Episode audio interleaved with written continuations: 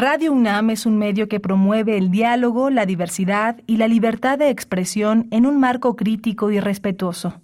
Los comentarios expresados a lo largo de su programación reflejan la opinión de quien los emite, mas no de la radiodifusora. Radio UNAM presenta Prisma RU. Una mirada universitaria sobre los acontecimientos actuales. Prisma RU. Relatamos al mundo.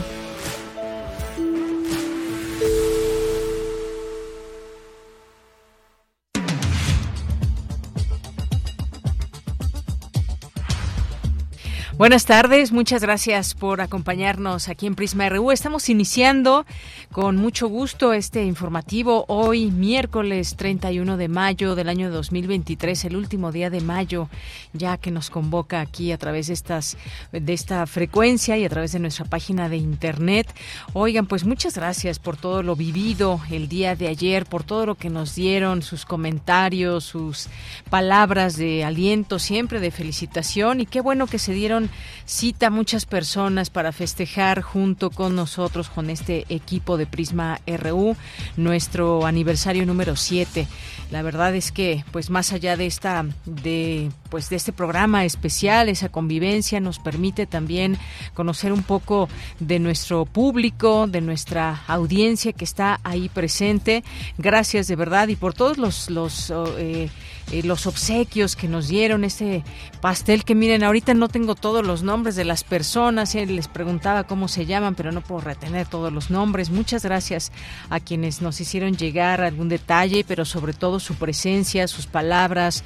Eh, ustedes son de verdad un motor para este informativo que nos permite estar aquí en estos micrófonos de 1 a 3 de la tarde junto con todo un equipo que ustedes pudieron constatar eh, que hay detrás de todo este eh, la realización tanto de un programa como de una transmisión en vivo. Nuestros invitados también siempre muy agradecidos eh, porque hayan venido y hayan sido parte de estos contenidos. Así que pues iniciamos, iniciamos de aquí a la carrera hasta donde nos permita la oportunidad de estar aquí.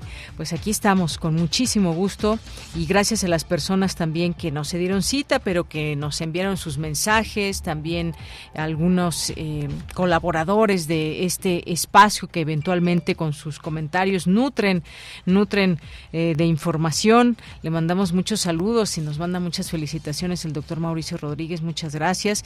Y pues aquí seguimos, aquí seguimos, tenemos que seguir con la información porque además hay mucha y hoy vamos a platicar justamente de estos distintos eh, temas. Entre ellos, pues vamos a platicar, ya hoy hay cierre de campañas del Estado de México, de Coahuila, en Coahuila, vaya cosas que pasaron en las últimas horas. Y vamos a platicar con la doctora Lorena Trevillo, Treviño, que es investigadora del PUEX, del Programa Universitario de Estudios sobre Democracia, Justicia y Sociedad, y es coordinadora del Observatorio Electoral. ¿Qué tan neutrales fueron los medios al cubrir los primeros 49 días de campaña de las elecciones del Estado de México? ¿Qué comentaron sobre las candidatas? Bueno, pues vamos a tener aquí en este espacio esta conversación con la doctora y vamos a tener también, vamos a analizar con el doctor José Nabor Cruz Marcelo, secretario ejecutivo del Consejo Nacional de Evaluación de la Política de Desarrollo Social, el Coneval, que presenta información referente a la pobreza laboral al primer trimestre de 2020. 23. Vamos a eh, estar con él analizando estas cifras que surgieron en torno a este tema.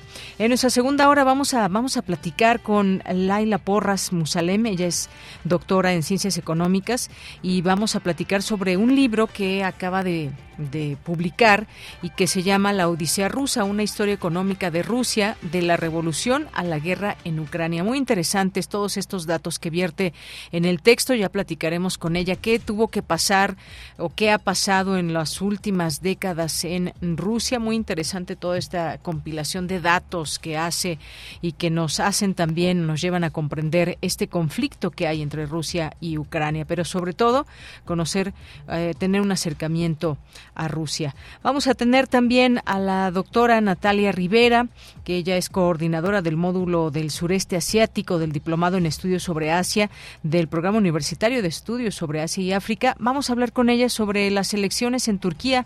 Tayyip Erdogan gana las elecciones en segunda vuelta. ¿Esto qué significa para Turquía? ¿Cómo podemos leer estos resultados? Hay quien dice se acabó la democracia y bueno, pues muchos comentarios que pueda haber al respecto. Lo analizaremos con ella en nuestra segunda hora. Secciones hoy de sustenta y de, de, eh, de ciencia, también cultura, por supuesto, información internacional y nuestra mirada siempre a la universidad y lo que sucede en sus distintos campus. Yo soy Deyanira Morán, a nombre de todo el equipo, les saludamos con mucho gusto y desde aquí relatamos al mundo.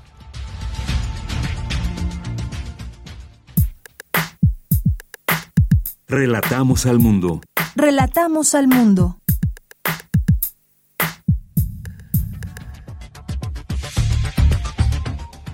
Y en resumen, en este 31 de mayo presentan el proyecto SATREPS UNAM, con el que México se convierte en el primer país del mundo en medir rotación del fondo oceánico producida por sismos lentos. El Congreso Capitalino reconoció a las doctoras Rosaura Ruiz Gutiérrez y Eda Lidia Schuto por su trayectoria en la investigación e innovación científica, así como por sus aportaciones en beneficio de la humanidad. Especialistas abordan el humanismo mexicano propuesto por el presidente López Obrador. Con este discurso, el mandatario desea crear un nuevo modelo de político mexicano, señaló Juan Rodríguez Prats.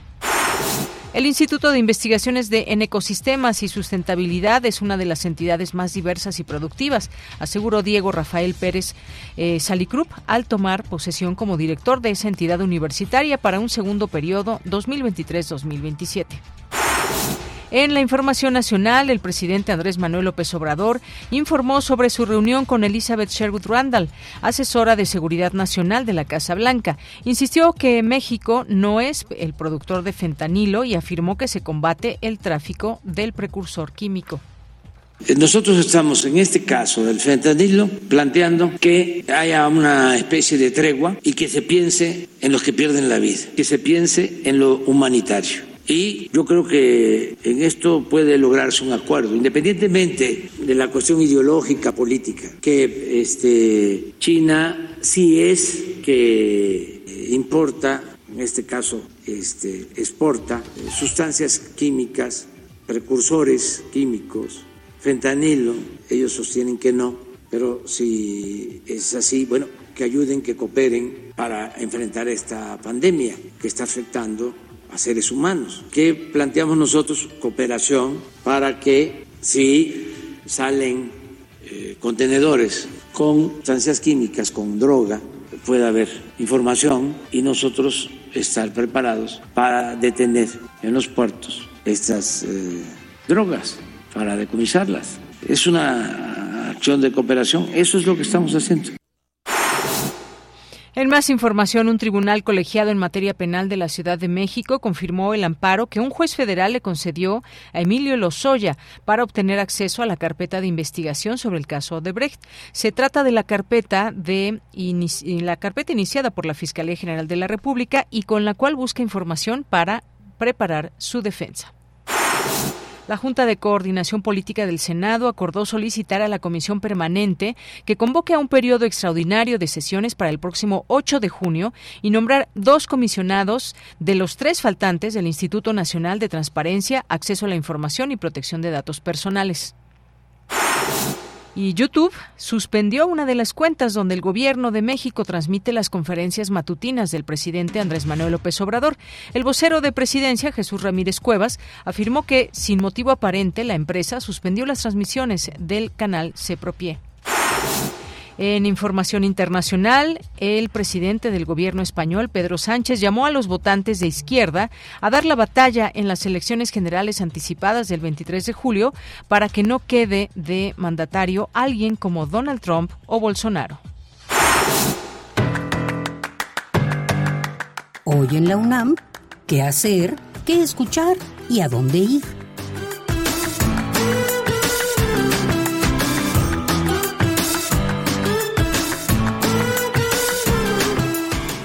¿Sabías que Luz Jiménez, más que una musa para los pintores de su época, es considerada una protagonista del movimiento muralista en México, cuya historia es contada en la exposición El espíritu del 22, que puedes visitar en el Colegio de San Ildefonso de martes a domingo de 11 a 17.30 horas? Cultura UNAM te invita a disfrutar de una conversación con la cantante y productora musical Magos Herrera, quien hablará acerca de su más reciente producción discográfica, Aire, grabada a partir de su experiencia durante la pandemia y que presentará el próximo 4 de junio en la Sala Nezahualcóyotl del Centro Cultural Universitario. Conéctate hoy, en punto de las 18 horas a través de las redes sociales de Cultura UNAM. Como parte del Cineclub del Centro Cultural Universitario Tlatelolco, se llevará a cabo la proyección de la cinta Fascismo Ordinario, considerado un documento histórico dividido en una serie de capítulos en los cuales se analiza el surgimiento del fascismo en Alemania como consecuencia de la gran crisis del capitalismo a finales de los años 20 y el auge del nazismo apoyado por el gran capital financiero alemán. La función de la cinta Fascismo Ordinario se llevará a cabo hoy en punto de las 18 horas en el Centro Cultural Universitario Tlatelolco. La entrada es libre y el cupo limitado. Y recuerda, el uso de cubrebocas en la UNAM ya es opcional, pero debemos considerar el bienestar colectivo de manera responsable.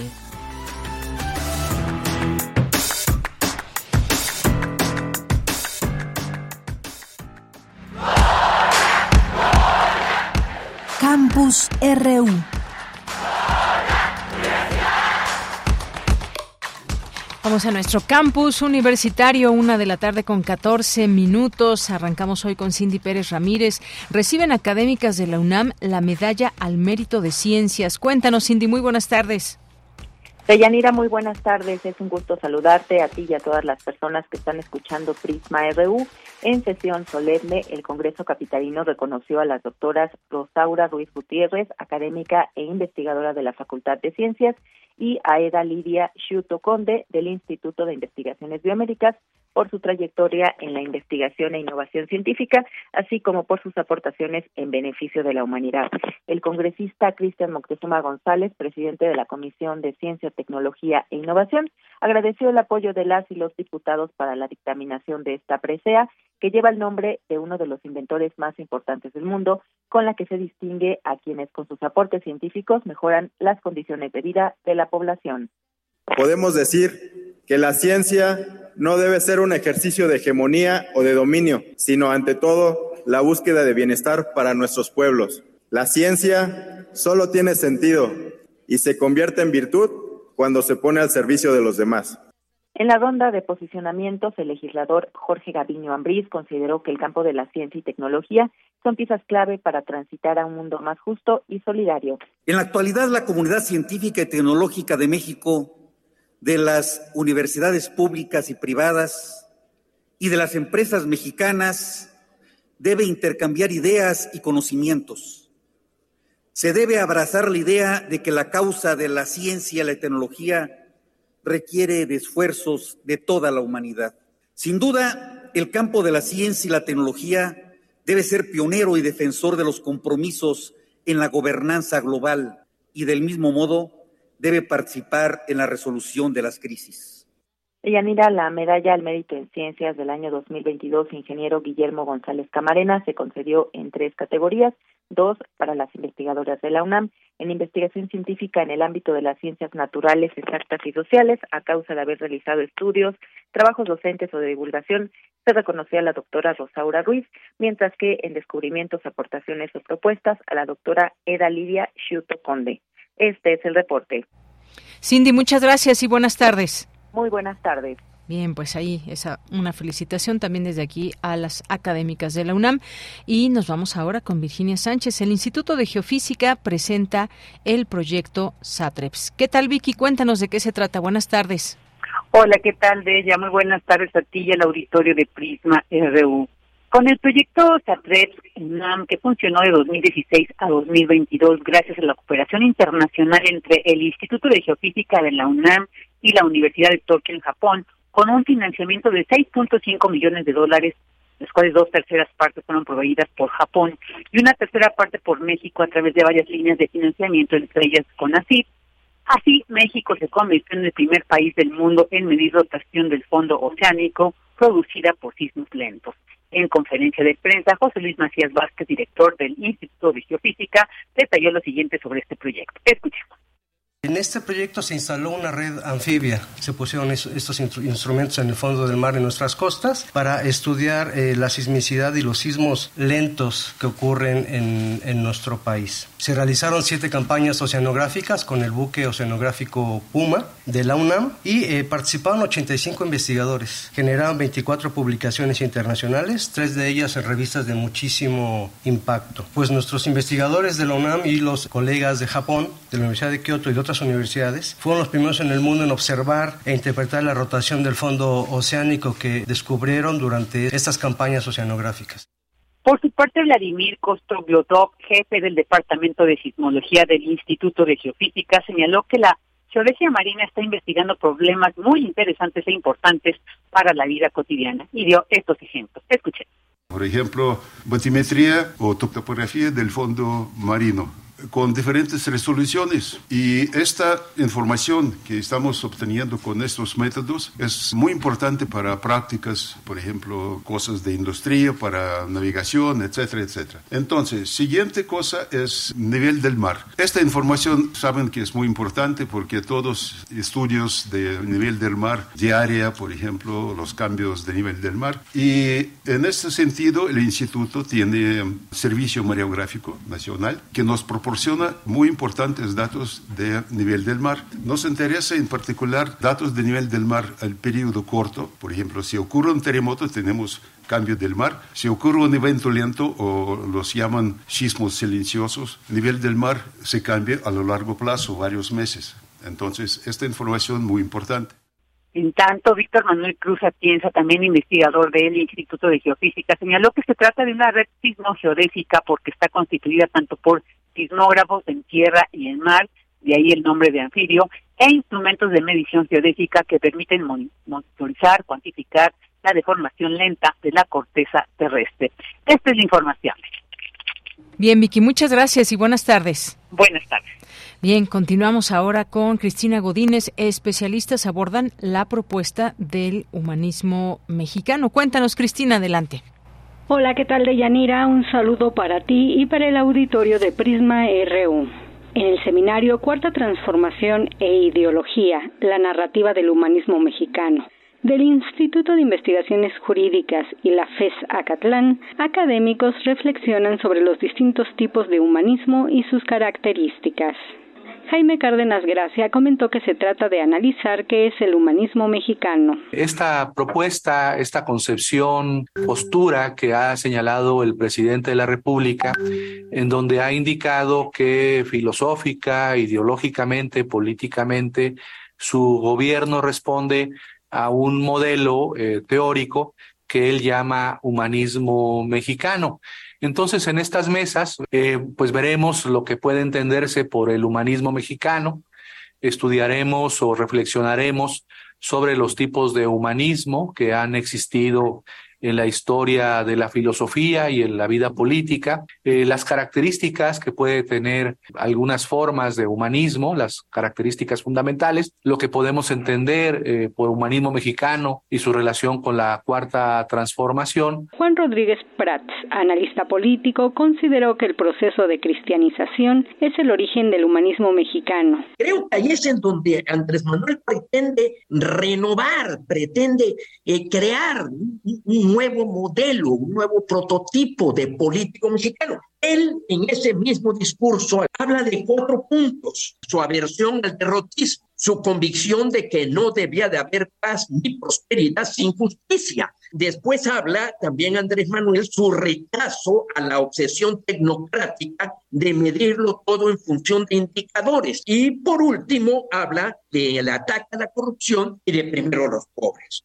En tanto, Daniel Márquez de la FESA Catlán, citando a Luis Althusser, señaló que no hay praxis política sin ideología. Consideramos en esa idea de amor al saber, al conocimiento que está presente en la filosofía, disertar y elaborar una serie de reflexiones en torno a esta temática que el señor presidente de la República consideró que era su proceso de comprensión de la obra de gobierno a lo que llamó humanismo mexicano. La trascendencia de entender la obra de gobierno desde la dimensión de sus motivaciones nos ha motivado el estar aquí. Deyanira, este es mi reporte. Buenas tardes.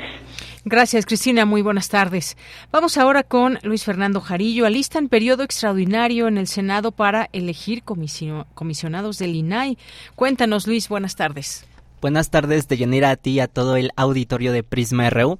Así es, la Junta de Coordinación Política Jucopo del Senado acordó ayer por unanimidad solicitar a la Comisión Permanente que cite a un periodo extraordinario de sesiones en esa Cámara para el próximo 8 de junio, con el fin de acatar una orden judicial que la obliga a llevar a cabo la votación de los comisionados que hacen falta al Instituto Nacional de Transparencia y Acceso a la Información, el INAI, para que este organismo pueda sesionar. El senador Ricardo Monreal Ávila reconoció que no hay consenso en el grupo parlamentario de Morena, por lo que es muy probable que sea rechazada la propuesta que requiere la aprobación de una mayoría calificada. La resolución de los senadores se da luego de que un tribunal federal confirmó la determinación de un juzgado de distrito que ordenaba realizar este periodo extraordinario. Recordemos que en marzo el Senado eligió a Yarida Alarcón y a Rafael Luna como comisionados del INAI, pero ambos fueron vetados por el presidente Andrés Manuel López Obrador. Para cubrir la vacante de Francisco Acuña, comisionado que concluyó su periodo en el INAI el 31 de marzo, la Jucopo propone la terna de Julio César Bonilla Gutiérrez, María de los Ángeles Guzmán García e Ileana Hidalgo Rioja. En la otra terna figuran los nombres de Luis Felipe Nava Gomar, Luis Gustavo Parra Noriega y María Alicia San Martín. Ricardo Monreal dijo que no cometerá el mismo error de la votación eh, pasada y no comprometerá ningún voto de los demás legisladores. Vamos a escuchar sus palabras.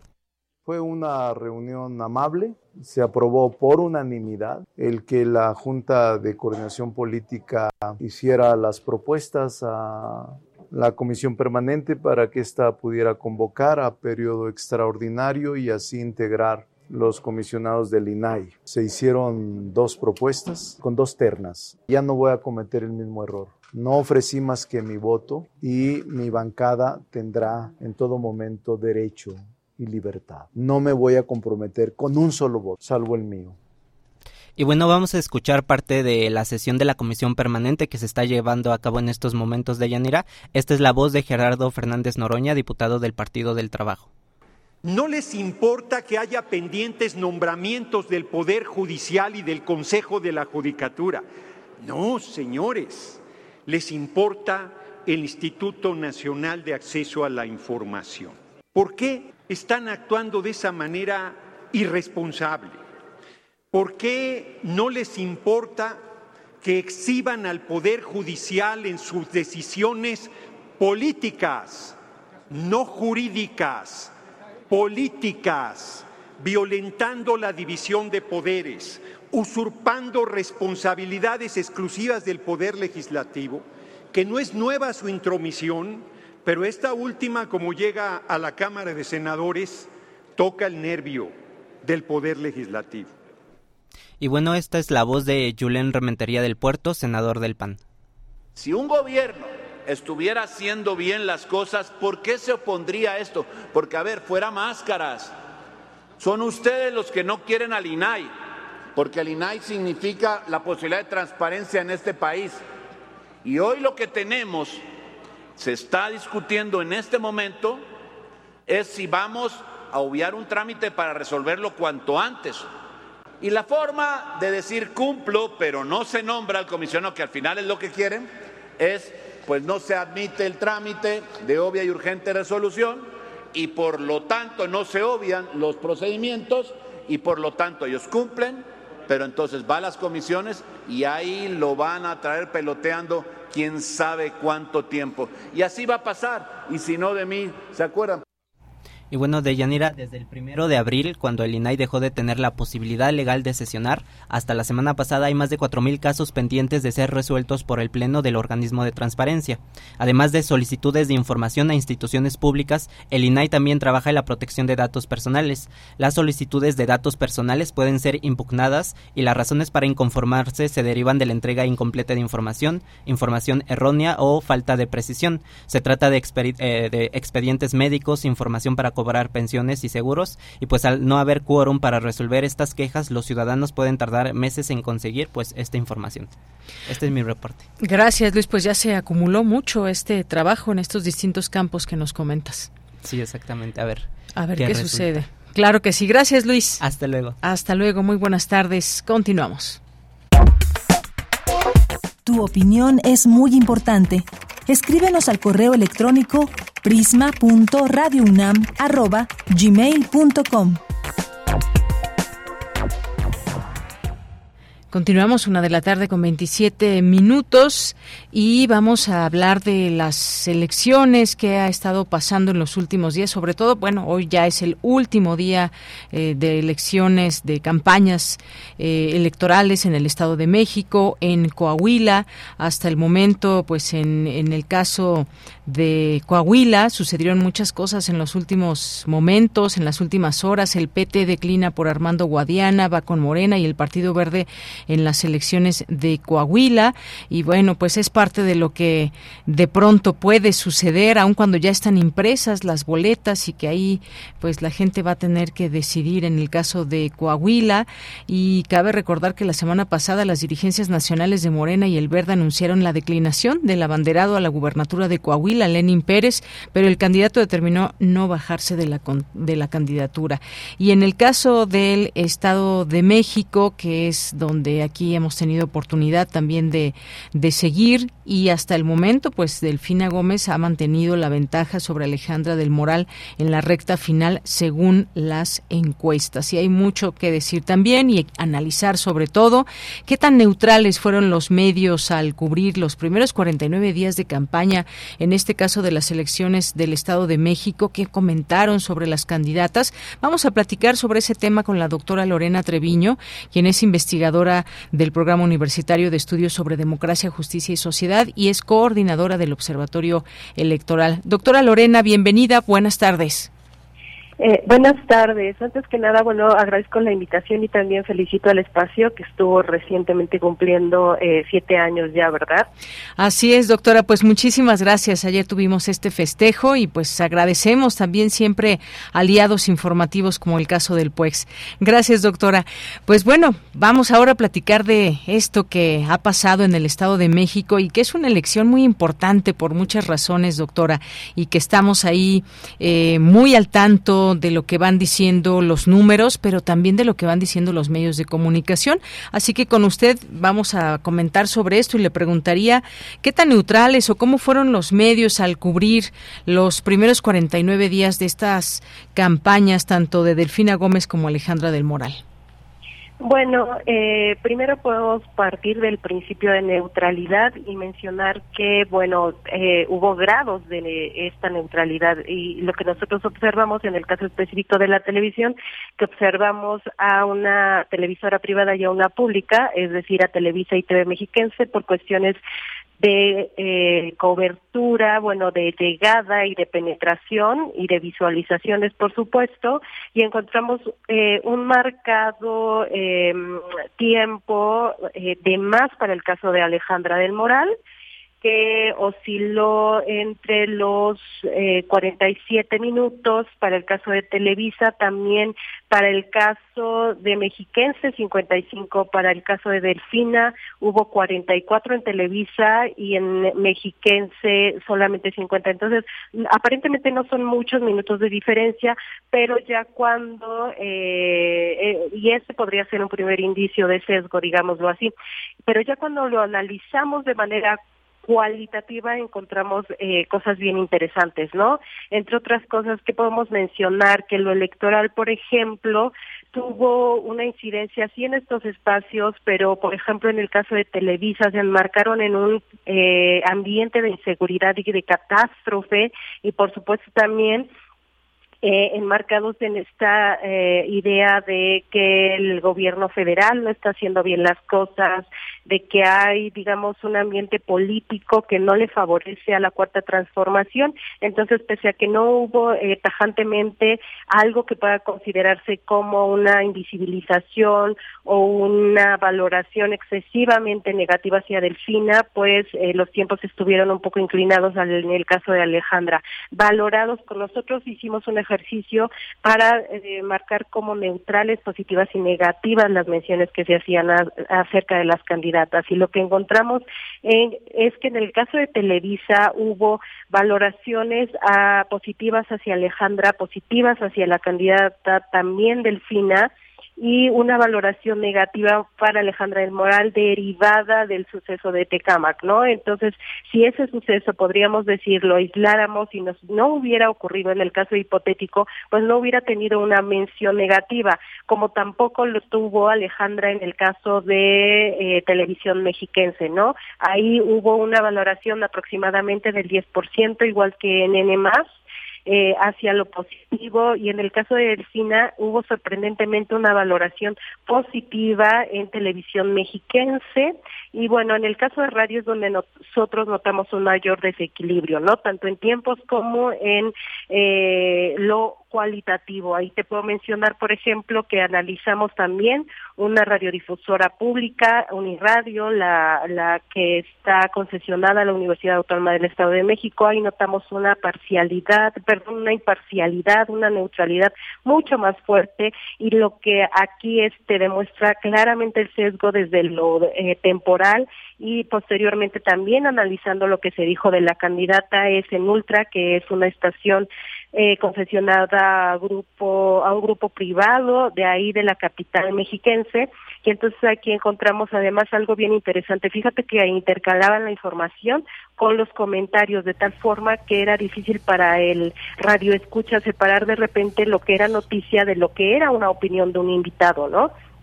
Y creemos nosotros que eso se debe a un propósito un poco de, confundirlos y de eh, hacer pasar por eh, opinión algo, eh, o perdón, al revés, de hacer pasar por información algo que es opinión, ¿no? Y bueno, también se cubrieron por cuestiones que trataron de informar el estudio, bueno, eh, algunos otros noticieros de eh, alcance nacional que tú sabes que por trabajo y por estudio muchos mexiquenses se trasladan a la Ciudad de México y entonces Radio Fórmula aquí resultó un programa interesante y también W Radio, ¿no? Y ahí lo que notamos también eh, fue un desequilibrio, más tiempo Alejandra del Moral y más o menos un tiempo eh, igual en el caso de Delfina Gómez.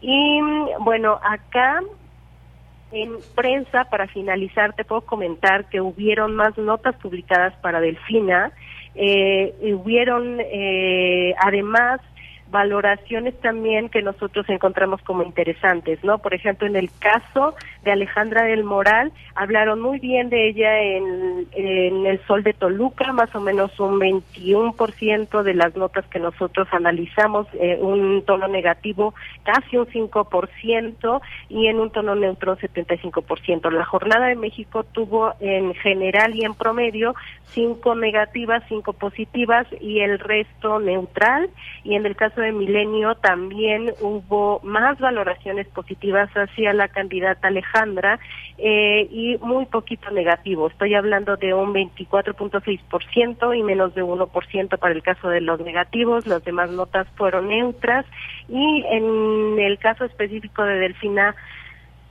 Gómez, como les había eh, mencionado, hay más notas sobre ella. En el caso de la jornada del Estado de México, todas son valoradas como positivas, aquellas que se encontraron con un eh, marcaje no neutral, el positivo es equivalente a 22.1%, y en el Sol de Toluca hubo positivas y negativas y neutrales, por supuesto, positivas 13%, negativas 3%, y en Milenio eh, Estado de México, positivo 20%, negativo 6% y eh, neutral 72%. Entonces vimos eh, una serie de mm, eh, valoraciones y de índices de las candidatas que eh, podrían llevarnos a posicionar eh, esa intención de números solamente o de tiempos hacia un sesgo, pero también eh, nuestra apuesta acá era rebasar ese índice mediático de presencia para llevarlo hacia una evaluación más quali y que diera una mejor muestra, bueno, pues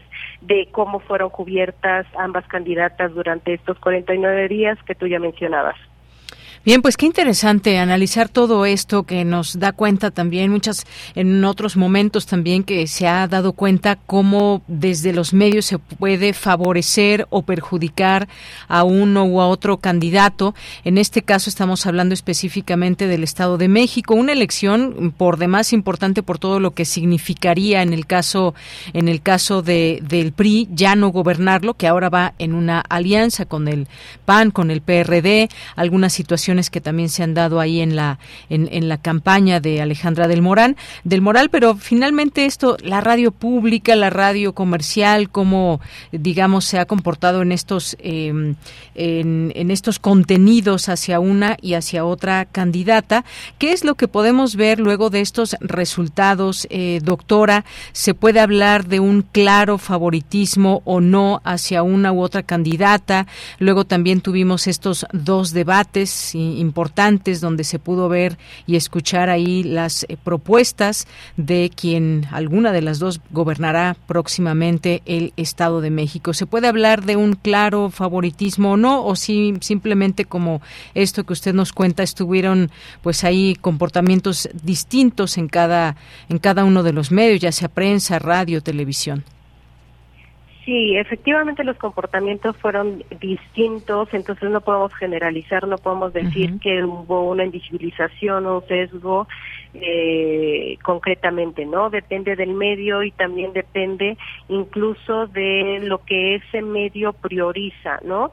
Eh, en este sentido, eh, creemos que también la televisión, por ejemplo, se siente más observada y eh, sobre todo que tiene que responder un poco de una manera más neutral y que en el caso de la radio, pues que se dieron rienda suelta porque, bueno, al final a nosotros casi nadie nos monitorea, todo se va hacia eh, prensa y televisión en el mejor de los casos. Entonces, eh, eso también puede incidir mucho en el comportamiento de los medios. Obviamente está la cuestión sorprendente, ¿no? De que nosotros esperábamos, por ejemplo, que de la maestra Delfina no hubiera tanta nota publicada o tanta valoración eh, positiva. Bueno, y nos llevamos una sorpresa y por eso es que vale muchísimo la pena no quedarse nada más con lo numérico, sino que también ayudar a entender ese comportamiento mediático en un momento que, como bien dice, si esto se decide eh, y no lo que resulta el 4 de junio no favorece al PRI,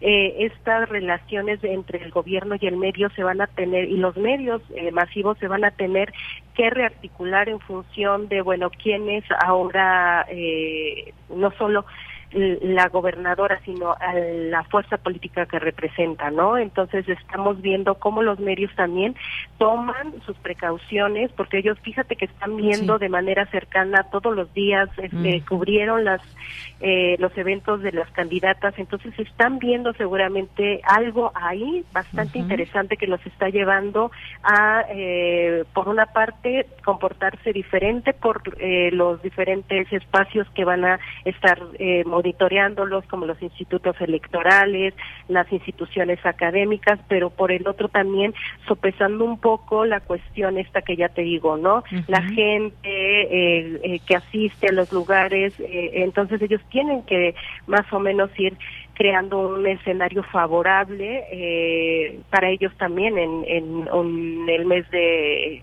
de julio, junio y de lo que viene después de la jornada de este domingo. Muy bien, bueno, pues ya veremos cómo llegan finalmente esta elección y cómo, eh, cómo será también esta cobertura muy interesante. Ya se anuncian, hemos, hemos estado escuchando en distintos medios de comunicación estas coberturas especiales que se harán o distintos cortes informativos a lo largo de esta jornada, la vigilancia, cómo se reporta, el, la apertura, cierre de casillas, cómo, qué tanto ha participado la gente, porcentajes, un montón de información, sobre todo, como decíamos, centrándonos en el el Estado de México, el estado más poblado de nuestro país, y también cuál, cuál va a ser el nivel de abstencionismo, por ejemplo, que es otro elemento también interesante que le interesa o que no le interesa a las ciudadanas y los ciudadanos ahí en el Estado de México. Así que es un tema que seguiremos seguramente hablando de él el próximo lunes, sobre todo ya con, con resultados mucho más claros acerca de esta elección. Por lo pronto, pues gracias, doctora Lorena Treviño, por este análisis que nos da oportunidad de conocer y que nos acerca también a esta realidad informativa y mediática que hay en una elección tan importante. Muchas gracias. Gracias, Deyanira. Un saludo a toda tu audiencia. Hasta luego. Un abrazo, doctora.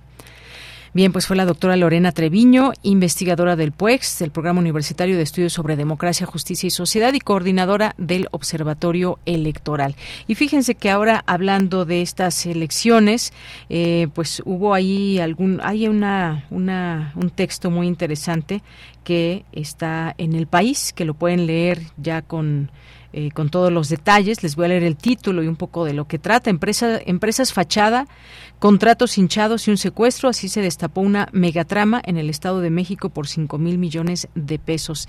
Este es un trabajo de la periodista Teresa Montaño, que fue secuestrada en 2021 mientras investigaba la red en el Estado de México. La organización Forbidden Stories, que retoma su trabajo y revela un esquema de sociedades ficticias y contratos públicos. Muy interesante todo esto que se da a conocer el día de hoy. Aquí trae una entrevista y los datos que refieren a esta investigación y pues se trataría algo así como de otra como de otra estafa maestra, pero le dejo ahí que ustedes lean y conozcan los detalles. Les digo, ahí lo pueden encontrar en varios medios de comunicación. Yo lo estoy leyendo aquí desde, desde el diario El País. Continuamos.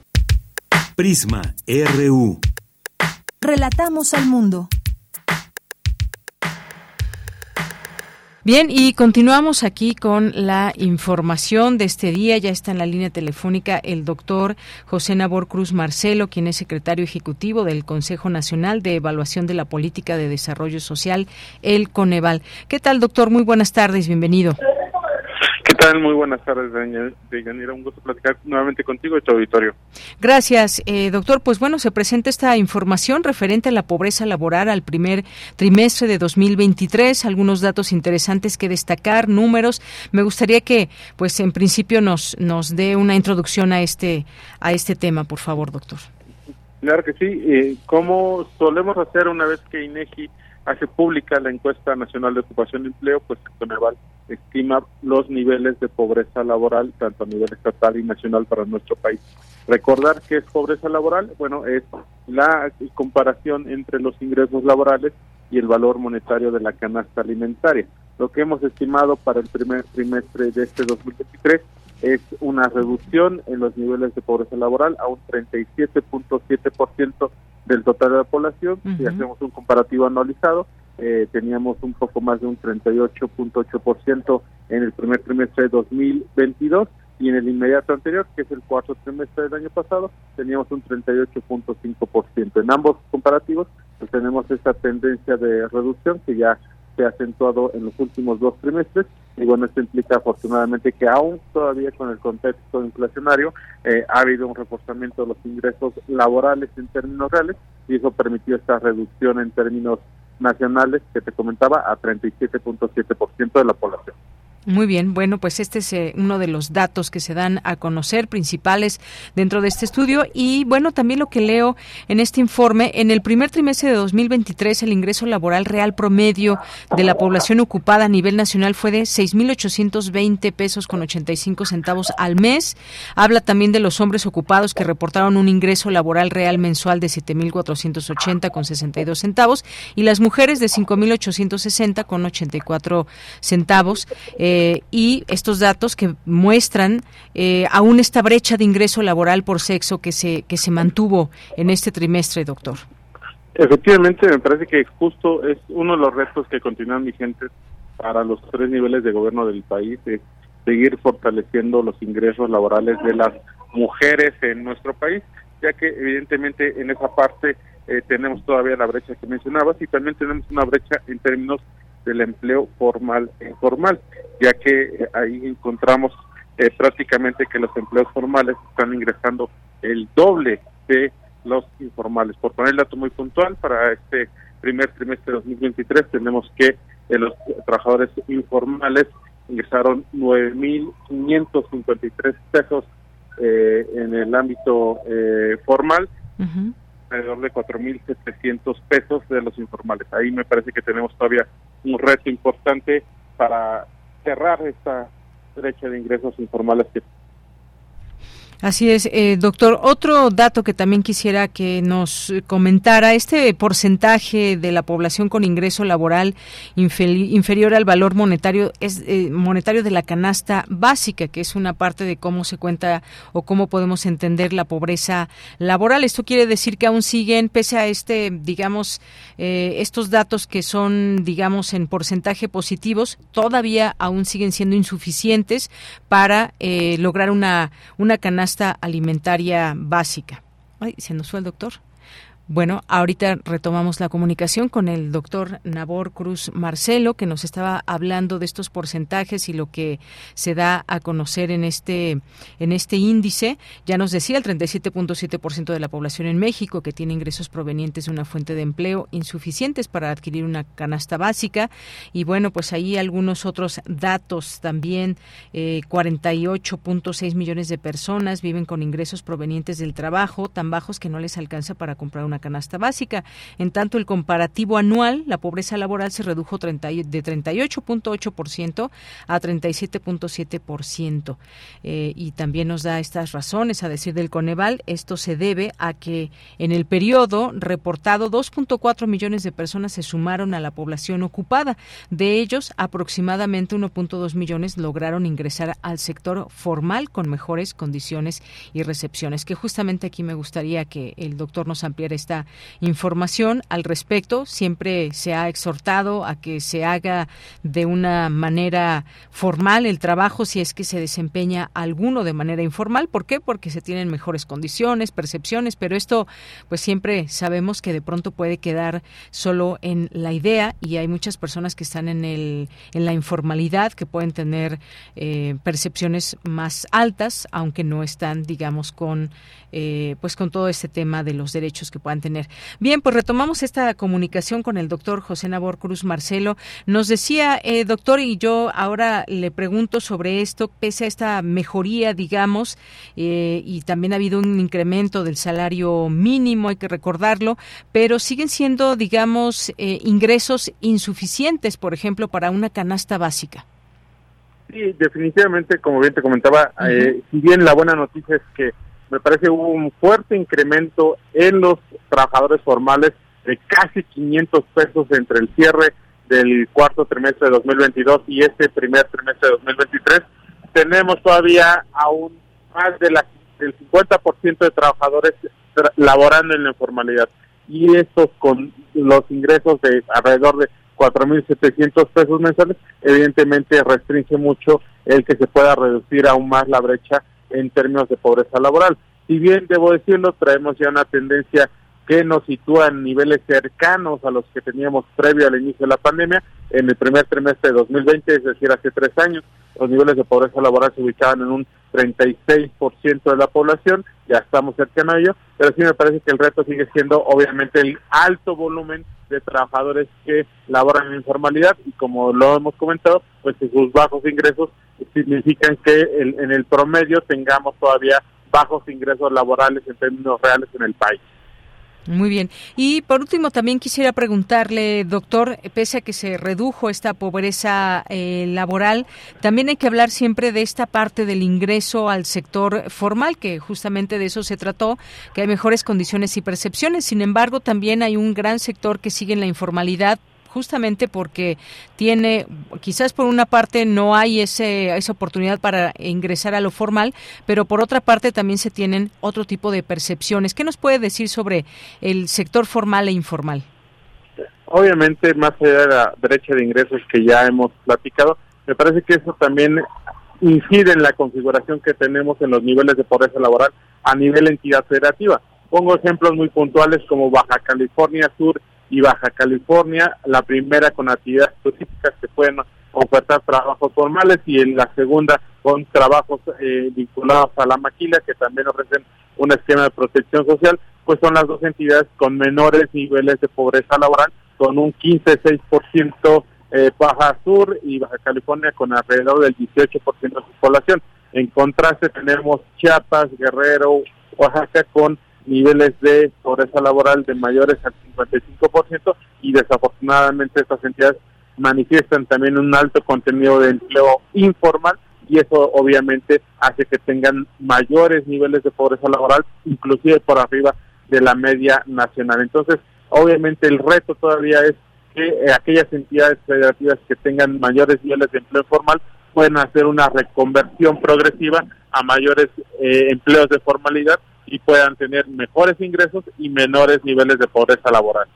Muy bien, bueno, pues ahí están estos datos interesantes. Algo que también leía dentro de este informe, doctor, es que la emergencia sanitaria por COVID-19, eh, en este contexto, el ingreso laboral real promedio del primer trimestre de 2023 para el primer eh, eh, quintil superó el nivel reportado en el primer trimestre de 2020, que se ubicó en 228.73, es decir, que presentó un aumento de 16.3% entre estos trimestres, que sigue siendo también un referente ese tema de de, la pandemia de COVID-19.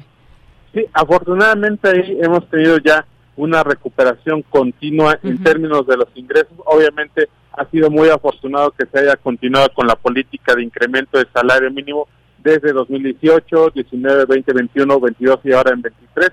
Eso creo que de alguna manera eh, produjo una rápida relativa recuperación en términos de pobreza laboral en la mayoría de las entidades del país. Eh, en términos de ingresos, pues sí, tenemos una recuperación en los primeros quintiles, pero estos evidentemente manifiestan todavía bajos ingresos laborales en términos per cápita y el reto es evidentemente poder seguir incrementando ya no el salario mínimo necesariamente, sino los salarios medios y otra vez retomamos eh, la fórmula de mayor empleo formal porque eso evidentemente puede dotar de salarios que puedan manifestarse en ingresos de dos o tres salarios mínimos al día y eso evidentemente incrementar el salario medio nacional en los siguientes trimestres. Muy bien, pues muchas gracias, doctor. Ahí el tema del salario mínimo también, también importante mencionarlo. Aquí lo pueden consultar ya este eh, este informe del Coneval en coneval.org.mx, el ingreso laboral real per cápita según entidad federativa y algunos otros datos, traen gráficas y más para que puedan comprender bien de todo esto que se trata y lo que nos revela este informe. Por lo pronto, doctor, muchas gracias por estar aquí. No, al contrario, que tengas una excelente tarde. Igualmente, gracias, doctor. Fue el doctor José Nabor Cruz Marcelo, secretario ejecutivo del Consejo Nacional de Evaluación de la Política de Desarrollo Social, el Coneval. Continuamos. Tu opinión es muy importante. Escríbenos al correo electrónico prisma.radiounam@gmail.com.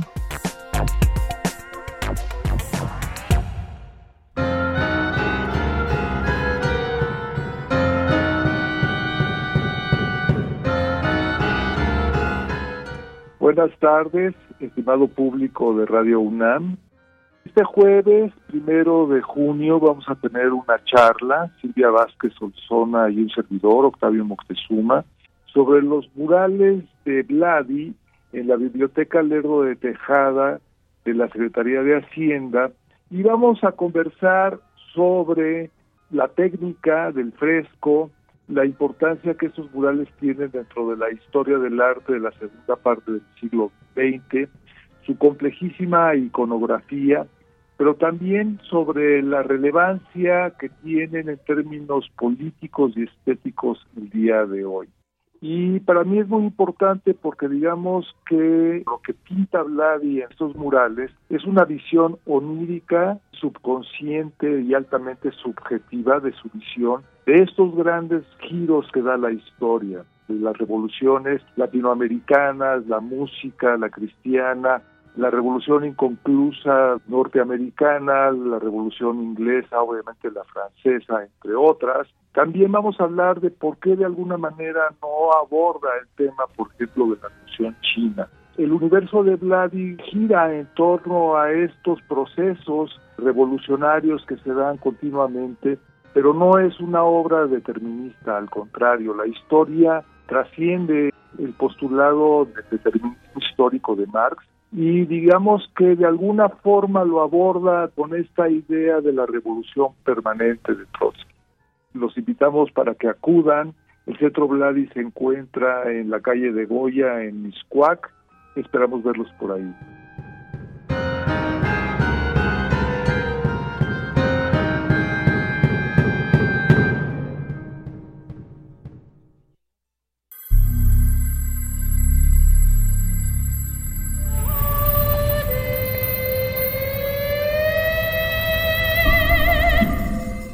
Hola, buenas tardes, queridos amigos melómanos y melómanas do Prisma RU.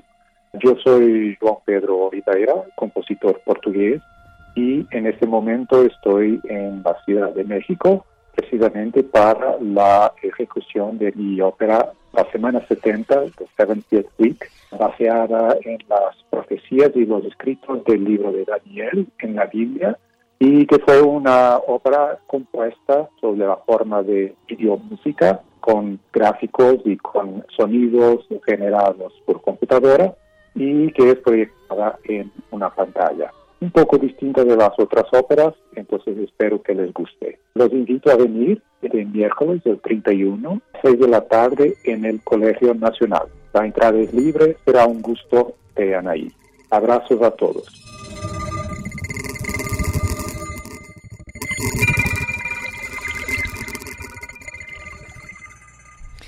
Bien, pues ahí les dejamos algunas invitaciones y nos vamos a ir al corte. Fíjense que ayer pues obviamente ya no tuvimos tiempo de leer todos sus comentarios que nos hicieron llegar aquí a través de las redes sociales, en Twitter y Facebook. Estuvimos ahí con el tiempo encima, como siempre, cuando de pronto con los invitados, con su presencia, música y más, bueno, pues tuvimos ahí eh, el tema del tiempo. No pudimos mandarles saludos, pero sabíamos que estaban ahí presentes enviándonos. Y hoy veo ahorita a ver si nos da tiempo un poco ir platicando estos eh, comentarios, nos hacen llegar fotografías, sus impresiones.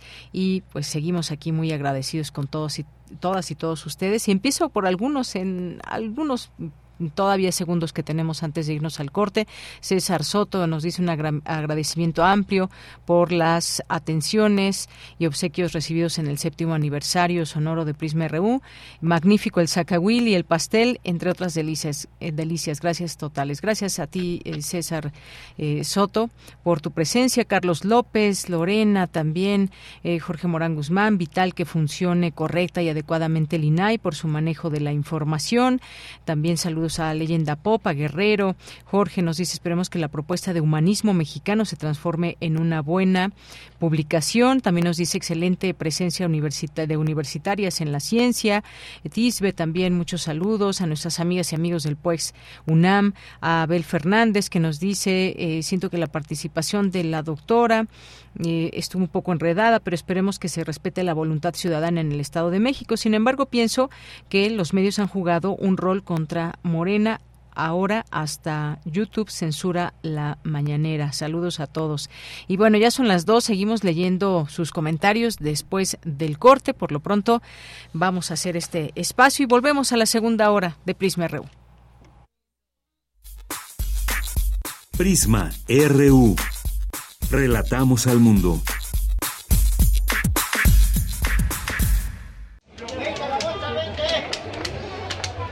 Le duelen los oídos, los sonidos fuertes, los ruidos de la ciudad. Llévele, llévele, el ungüento, el retorno a la razón. Le cura los tímpanos, el exceso de cerilla, los oídos tapados, las fisuras del alma. Llévele, llévele.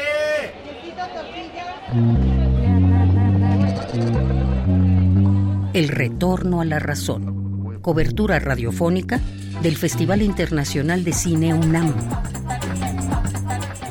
del 1 al 9 de junio, de las 20 a las 21 horas, por el 96.1 de frecuencia modulada. Radio UNAM, Experiencia Sonora. Habla Alejandro Moreno, presidente nacional del PRI. México y su gente somos un gran país. Millones de ciudadanos han demostrado estar listos para defender la democracia y sus instituciones. En el PRI reconocemos la lucha de los miles de mexicanas y mexicanos que con valor han alzado su voz y han salido a tomar las calles y las plazas públicas para defender, para salvar a la democracia de nuestro país de las garras del autoritarismo. PRI. Los nazis crearon las metanfetaminas para convertir a sus soldados en seres incansables y deshumanizados. Bajo su efecto, el ejército nazi inicia la peor guerra de la historia y crea los campos de exterminio.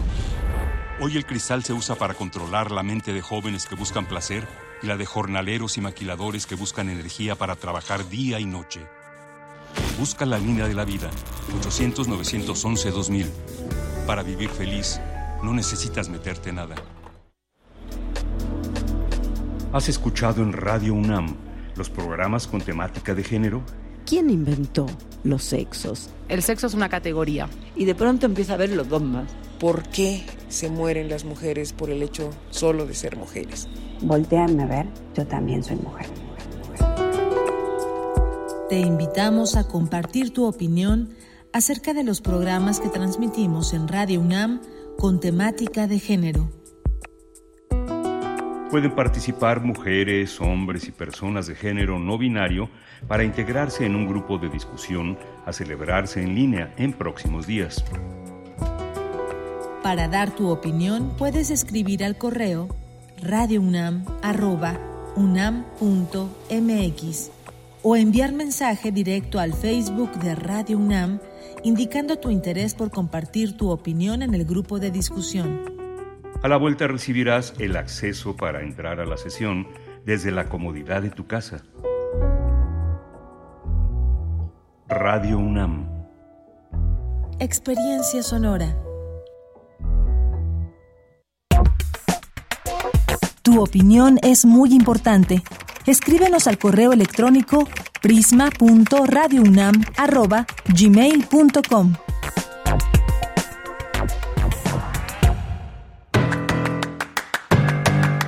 Mañana en la UNAM, ¿qué hacer? ¿Qué escuchar?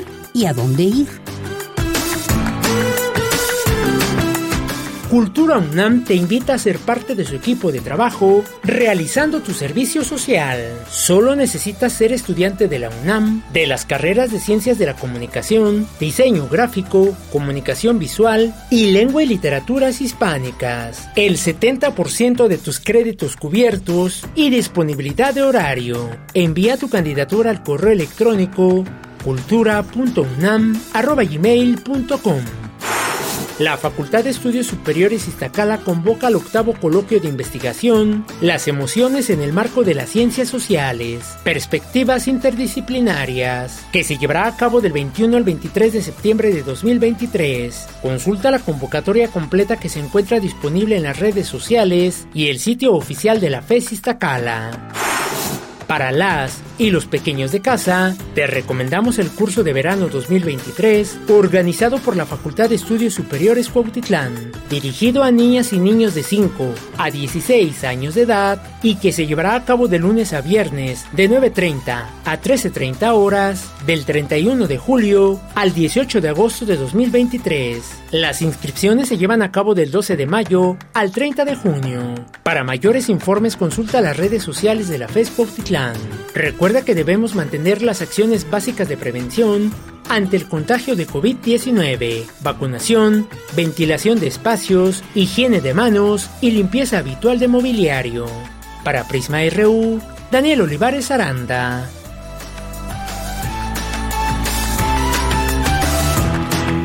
Bien, pues estamos de regreso ya, la segunda hora de Prisma RU en este día último de mayo 31. Muchas gracias por su atención, por continuar aquí en la sintonía del 96.1 de FM y en www.radio.unam.mx. Gracias a las personas que nos están escribiendo en este día, gracias a las personas también que el día de ayer vinieron y a quienes nos siguieron por la transmisión de radio en aquí en esta eh, frecuencia 96 96.1. ¿Cómo, ¿Cómo escucharon? ¿Qué tal les pareció el programa? Cuéntenos. Por lo pronto, pues muchos saludos hasta Oaxaca. José Ramón Ramírez, que nos eh, escribe por aquí y pues nos dice que excelente propuesta esta de la ópera audiovisual por Joao Pedro Oliveira. Muchas gracias, qué bueno que eh, se interesan por todos estos contenidos que aquí les vamos platicando y que justamente hoy a las seis de la tarde, en donde eh, participan Joao Pedro Oliveira, eh, Rodrigo Sigal, Gabriela Ortiz y es además entrada libre ahí en Donceles 104 en el centro histórico. Muchas gracias. También muchas gracias quien nos escribe por aquí. Evelina Correa, muchos saludos. Gracias también, dice, mm, gracias por esta ópera que nos decía. ¿En qué publicación se puede ver el análisis y participación de los medios en la campaña electoral del Estado de México? Mire, pues puede eh, usted entrar ahí a la página del PUEX y encontrar estos eh, datos. Aquí estoy yo entrando justamente a esta página para tratarle de ubicar exactamente por dónde se encuentra. Ahorita en lo que en lo que logro entrar, le comentamos. Y también, pues muchos, muchos saludos aquí a, eh, Carlos López, a Jorge, decíamos también, muchas gracias. Em, también Edgar Torres, a Yal Coneval, que también siempre aquí nos nutren con sus contenidos y entender también esta parte de eh, de los análisis, de los estudios que se hacen en torno a la pobreza laboral, en torno a cómo van subiendo, cómo van bajando, subiendo, cómo se comportan estos números y lo que significan. Eh, también gracias a Mario Navarrete, por cierto, si ustedes vinieron y probaron el pastel, el pastel lo hizo Mario Navarrete junto con su esposa y muchas gracias, les agradecemos ahí también los tlacoyitos y más. Gracias sobre todo también por estas amabilidades, atenciones y gusto también que tienen por compartir compartir eh, muchas cosas y entre ellas la sintonía de este informativo que ha sido punto de encuentro con muchas personas. Gracias de verdad, Mario Navarrete. Eh, David Castillo Pérez también nos dice por aquí que, bueno, aquí no puedo leer tus comentarios, David, muchas gracias por ellos. Los leo yo aquí en voz baja. Rosario Durán Martínez, muchas gracias también. José Luis León, muchos saludos, José Luis. Mario Navarrete aquí enviando, enviando algunas fotografías de el eh, festejo de ayer, muchas gracias. Gracias a Paloma G. Guzmán, gracias a Guerrero, al doctor Mauricio Rodríguez, muchas gracias también. Mario Navarrete mandando aquí distintos saludos también y algunos distintos aspectos de lo que se vivió el día de ayer a la hora de comer este, este tamal que se llama Zacahuil, que es de la región de la Huasteca y pues ya ahí comentábamos de el sitio donde lo, lo solicitamos fue Maíz de Cacao y muchas gracias ahí todo, a todo el personal que nos eh, que nos hizo el favor de apapacharnos también con esta con esta preparación del Zacahuil, muchas gracias.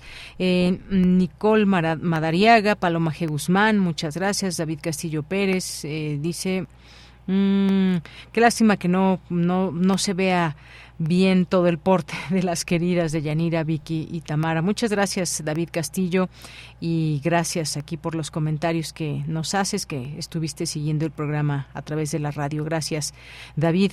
Jorge Morán Guzmán, gracias por todas sus atenciones al asistir. Eh, capté cómo creció durante el evento la fuerza mental de todos mediante un diálogo abierto y fraterno. Un evento como este es propio de un mundo civilizado. Gracias, Jorge. Martelena Valencia, Feliz aniversario, están siempre en nuestros oídos, mente y corazón, se han vuelto parte de nuestra familia. Gracias. David Castillo también fue una gran celebración. Gracias a todos los que hicieron posible mucho, gracias a los invitados y por supuesto muy feliz cumpleaños al director de la estación, que hoy es su cumpleaños. Gracias, gracias. A, efectivamente, muchas gracias eh, por sus felicitaciones y sí, saludos a Benito, que hoy es su cumpleaños. Un abrazo, Benito. Alfonso de Alba Arcos, también por aquí presente, Refrancito, José Luis Méndez, muchas gracias. A Teslav, eh, gracias también aquí por tantas fotos, Mario. Aquí las estamos viendo poco a poco y gracias también por compartirlas aquí con el, con el público. Eh, Alexander también, a Ilema Gafa, muchas gracias. A Gabani. Gracias también a Graciela Gutiérrez, a Mauricio Rodríguez, eh, también muchas gracias.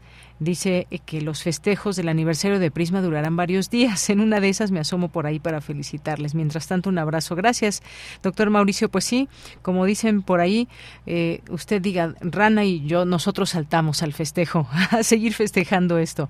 Gracias eh, también a Carmen Valencia, mencionábamos Judito Orozco, muchas felicidades, que vengan siete veces siete. Prisma fue un elemento esencial para mí durante la pandemia. Gracias, Judith, por tus palabras y por habernos permitido la entrada a tu casa en días de pandemia. Alfonso también, Arturo Sánchez, eh, Tavo Zapata, Verónica Martínez, muchas gracias. Eh, Ernesto Moreno. Muchas gracias también. Eh, gracias a Mayre Elizondo. Gracias por las fotos. Y pregunta aquí quiénes son las compañeras. Ahorita veo de qué fotos hablas y te decimos, Mayra. Muchas gracias y muchos saludos también a la distancia. Sabemos que estuviste aquí presente. Eh, muchas gracias también a Francisco Javier Rodríguez. Em, también por aquí a Libertad, Libertad América, muchas felicidades que nos manda, gracias Libertad. ¿Quién más por aquí? Rosario, dice primer movimiento. Dice, se me hace que Miguel Ángel Quemain se fue al reventón de Prisma RU el día de ayer y por eso no llegó. Bueno, eh, pues no, no estuvo por aquí, no lo vimos. Se fue a, otro, a otra fiesta, Rosario, seguramente. Bueno, muchas gracias también y saludos a nuestros compañeros de primer movimiento. Analía Arias, y que ellos van por, por nueve, ¿verdad? Van por nueve años. Mm, muy bien. Eh, también por aquí a Beni Acecas, eh, Paloma G. Guzmán, muchas gracias. Y bueno, pues aquí les voy a seguir leyendo porque ya no tenemos tiempo de seguir por aquí todo, leyendo todos los comentarios. Lo haremos poco a poco. Gracias, Minerva de Octubre. Y por lo pronto nos vamos a la sección de sustenta. La Coordinación Universitaria para la Sustentabilidad de la UNAM organiza el primer festival ciclista La Fuga y el Pedal por una movilidad sustentable. Daniel Olivares nos tiene los detalles en la sección de sustenta de este día.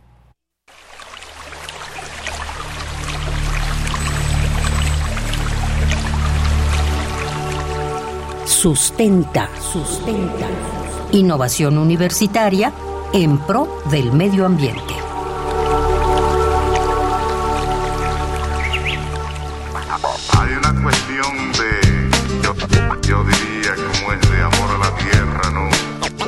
Saludo con mucho gusto al público Radio Escucha de Prisma R1. Soy Daniel Olivares Aranda y me es grato presentarles una nueva entrega de Sustenta, con la cual celebramos cuatro años ininterrumpidos de este espacio sonoro sustentable, agradeciendo siempre su amable escucha. tus padres y a tus hijos los que vendrán después. Si la miras como a tu mamá. La Organización de las Naciones Unidas considera que la pandemia de COVID-19 ha llevado a muchas ciudades a repensar sus sistemas de transporte. Durante el periodo de confinamiento, en muchas ciudades del mundo disminuyó el uso del transporte público a medida que un número cada vez mayor de personas optaron por caminar o andar en bicicleta para evitar los tránsitos masivos abarrotados y seguir los consejos de las autoridades sanitarias sobre el distanciamiento físico. Para responder a estas tendencias, muchas ciudades invirtieron en ciclovías flexibles que en algunos casos hoy se consolidan como permanentes. Entre los beneficios de andar en bicicleta encontramos que previene enfermedades, disminuye la tensión arterial, ayuda a mantener un peso estable, fortalece los músculos, ahorramos en combustible, disminuye la ansiedad, evitas el tráfico en la ciudad y sobre todo, cuidas el medio ambiente, reconociendo la singularidad, la longevidad y la versatilidad de la bicicleta, que lleva en uso aproximadamente dos siglos y que constituye un medio de transporte sostenible, sencillo, fiable, limpio y ecológico que contribuye a la gestión ambiental y beneficia a la salud, la Asamblea General de la ONU decidió declarar el 3 de junio como Día Mundial de la Bicicleta. La COUS UNAM se suma a las actividades de dicha conmemoración y organiza el primer festival ciclista, La Fuga y el Pedal, por una movilidad sustentable. Para conocer más al respecto conversaremos con el licenciado Nicolás Álvarez y Casa, quien nos comparte cómo surgió la idea de realizar dicho festival. La idea de hacer el festival ciclista La Fuga y el Pedal por una movilidad sustentable de la UNAM surgió a partir del contexto del Día Mundial de la Bicicleta, que se celebra el 3 de junio. A la COUS, que es la organizadora de este evento, pero también tengo que hablar de la Dirección de Movilidad, de la Facultad de Arquitectura y la Dirección General de Atención a la Comunidad. Nos interesaba que se hiciera entre semana para que hubiera mayor movimiento estudiantil. Entonces, por eso es que se escogió el 2 de junio para hacer este evento y la idea es pues, establecer un antecedente con un festival que de alguna manera articule todos los esfuerzos que se hacen dentro de la universidad y fuera de la universidad para promover la, la movilidad ciclista. El primer festival ciclista, La Fuga y el Pedal, por una movilidad sustentable, contará con pláticas, bici escuela, bici polo, rodadas, música y stands informativos, entre otras actividades orientadas a fomentar el uso de la bicicleta e impulsar así una movilidad estudiantil sustentable, segura y sana. Escuchemos al licenciado Álvarez Casa, quien nos da detalle de alguna de las actividades. Pues la idea de hacer este esfuerzo coordinado es tener un evento que contemple diversas actividades culturales como música, va a haber talleres, va a venir la Facultad de Artes y Diseño, tenemos eh, talleres de diseño gráfico, va a haber eh, una lotería sobre los componentes de la bicicleta y muy importante, eh, además de las de las iniciativas de la universidad, Bicipuma sin duda es importantísima, además es un programa muy exitoso, vienen también proyectos de la ciudadanía no universitaria. O sea, lo que hicimos es una convocatoria, buscamos a aquellos proyectos que consideramos son afines a lo que queremos eh, pues comunicar con este festival. Tuvimos la verdad que muy buena respuesta. Va a venir gente que se dedica a construir bicicletas de cero, eh, colectivas de personas que hacen eso. Va a venir eh, personas que se, dedican más al tema del mantenimiento. Eh, proyectos interesantes que tienen que ver con la recolección de residuos en bicicleta, colectivos de, de bicientrega o de bicimensajería, algunas algunos proyectos que se dedican a hacer mochilas o instrumentos para la movilidad urbana y también para los cicloviajes, ¿no? Eh, por supuesto vamos a tener una biciescuela para la gente que quiera aprender a andar en bicicleta. Va a haber un torneo de bicipolo en las canchas de la Facultad de Química. Va, a estar el bicitren de la Dirección General de Deporte Universitario. Entonces es un programa muy nutrido e intenso. El, el evento empieza a las a las 11 de la mañana y termina a las 3 de la tarde. No vamos a parar. En todo, ese, en todo ese tiempo va a haber eventos paralelos y por supuesto lo que hicimos hacer en el corazón de P1, que para nosotros es las islas, en la cara, digamos, en la sección eh, oriente de las islas. Este festival está dirigido a la comunidad universitaria, pero también al público en general, ciclistas y no ciclistas interesados en conocer más acerca de este medio de transporte ecológico. El licenciado Nicolás Álvarez y Casa a nombre de la COUS UNAM nos hace la siguiente invitación. La Coordinación Universitaria para la Sustentabilidad, la COUS, invita a todo público a participar en el primer Festival Ciclista La Fuga y el Pedal por una movilidad sustentable que se desarrollará el próximo viernes 2 de junio de 11 de la mañana a 3 de la tarde en las islas de Ciudad Universitaria. Vengan, aquí los esperamos. Pueden consultar el programa y el cartel en las en las redes sociales de la COUS, que son arroba COUSUNAM, en Instagram, en Facebook, en, Twitter eh, y en TikTok. Estaremos muy felices de contestarles y de recibirlos por acá.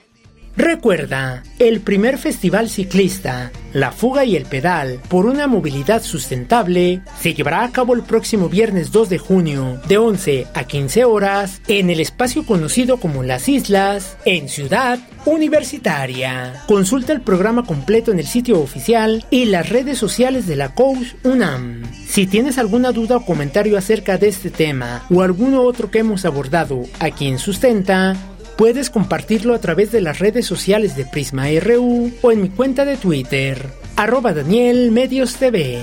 Para Radio UNAM, Daniel Olivares Aranda. Hay una cuestión de, yo, yo diría, como es de amor a la tierra, tierra, tierra, tierra. Prisma RU. Relatamos al mundo. Continuamos, dos de la tarde con 20 minutos. Vamos a hablar de las elecciones presidenciales de Turquía, cómo entenderlas, qué significa este triunfo, esta reelección de Recep Tayyip Erdogan. Esta votación se consideró libre, justa o no justa, cómo lo ven desde adentro, cómo se ve desde afuera, utilizó o no eh, Recep Tayyip Erdogan su poder para inclinar la balanza. Son algunas preguntas que intentaremos responder con la doctora Natalia Rivera, quien es coordinadora del módulo del sureste asiático del Diplomado en Estudios sobre Asia del Programa Universitario de Estudios sobre Asia y África y profesora de la Facultad de Ciencias Políticas y Sociales. Doctora Natalia, buenas tardes, bienvenida. ¿Qué tal? Muy buenas tardes. Buenas tardes. Pues, ¿cómo vio esta reelección del presidente Recep Tayyip Erdogan, eh, que le ha otorgado cinco años más para seguir al frente del gobierno de Turquía? ¿Esto qué significa? Sí, efectivamente, pues ha tenido un éxito rotundo. Recordamos que hace un par de semanas, en la primera elección, en esta eh, confrontación de dos propuestas, por un lado Erdogan y eh, Daroglu, pues ninguno de los dos eh, obtuvo la mayoría. Y esto fue lo que llevó a que se realizara una segunda vuelta el 28 de mayo y que pues en verdad eh, Erdogan pues ha salido con una ventaja pues sumamente este, favorable porque las votaciones pues le otorgan el 52.1% de, de las boletas mientras que eh, Daroglu obtiene el 47.9 interesante porque Daroglu pues representaba este eh, este paso o este esta transición hacia la democracia, incluso la oposición pues lo, lo estaba respaldando. Y pues pensamos que el pueblo pues quizá cansado un poco de la autocracia, del autoritarismo que significa Erdogan, pues quizá esto podría significar un éxito para la oposición, pero pues lo que observamos fue completamente lo, lo contrario. Erdogan efectivamente se eh, impone en las elecciones. Creo que hay factores internos y externos que pues posibilitan este triunfo. Dentro de los factores internos, pues yo podría observar que se está apostando por la estabilidad.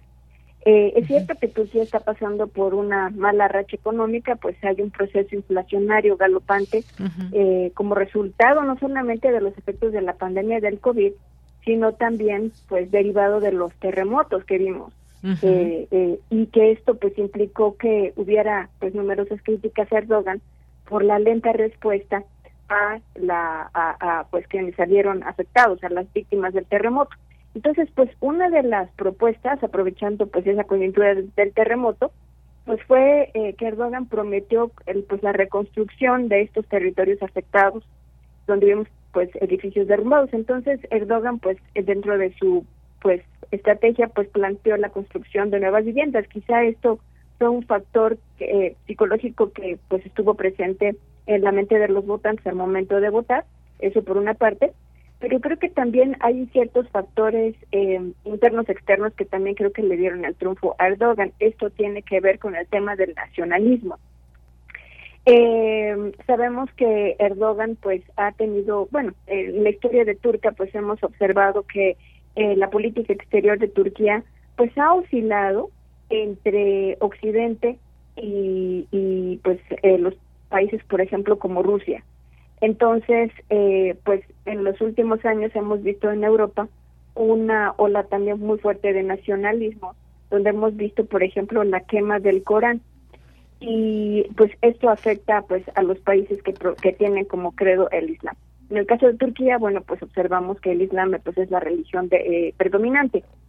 Y en este sentido, eh, pues Erdogan significa justamente este proyecto nacionalista de reivindicar el Islam frente a la presencia occidental. Siempre se ha criticado que Occidente pues significa pues una mala influencia para el mundo turco y pues Occidente pues se lo considera Turquía que es un elemento que combate al Islam. En este sentido, eh, pues creo que el nacionalismo juega un, papel importante porque Erdogan pues se, se, enarbola como este líder protector de, del Islam y de la identidad que turca. Ese creo que es un, un punto importante. El otro creo que también tiene que ver con el tema de la política exterior, porque porque aunque observamos también que hay una política exterior ambivalente, nuevamente comentábamos hace unas semanas el papel de la intervención de Turquía, más bien de la posición de Turquía en el conflicto entre entre eh, Rusia y Ucrania, y observamos una una un papel un tanto contradictorio, porque por un lado comentábamos que Turquía pues envía drones a, a favor de Ucrania en la lucha contra Rusia.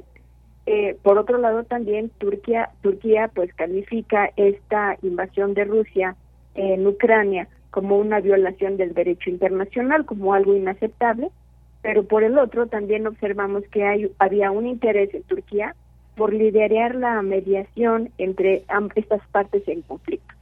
Entonces, pues observamos que hay un papel como muy contradictorio, pero creo que en este momento la política exterior a lo que está apostando Erdogan es a una política exterior que busca posicionar a Turquía no solamente como un mediador en el conflicto, sino también tener eh, lograr esta posición de convertirse en una potencia en la región asiática.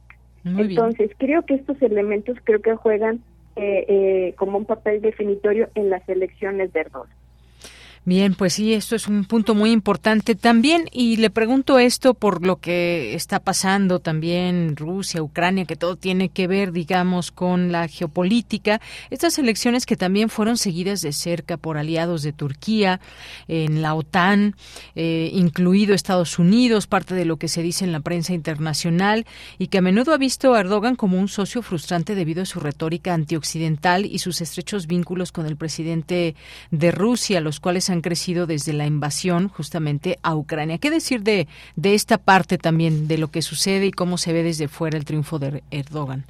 Interesante lo que acabas de señalar, porque efectivamente eh, sorprende mucho cómo a pesar de esta posición ambivalente de Turquía en el conflicto de Rusia-Ucrania, Occidente eh, pues felicita al presidente Erdogan. Entonces vimos, por ejemplo, las felicitaciones de Stoltenberg, vimos las felicitaciones de Joe Biden, incluso de, del presidente de Ucrania, por supuesto también de Putin.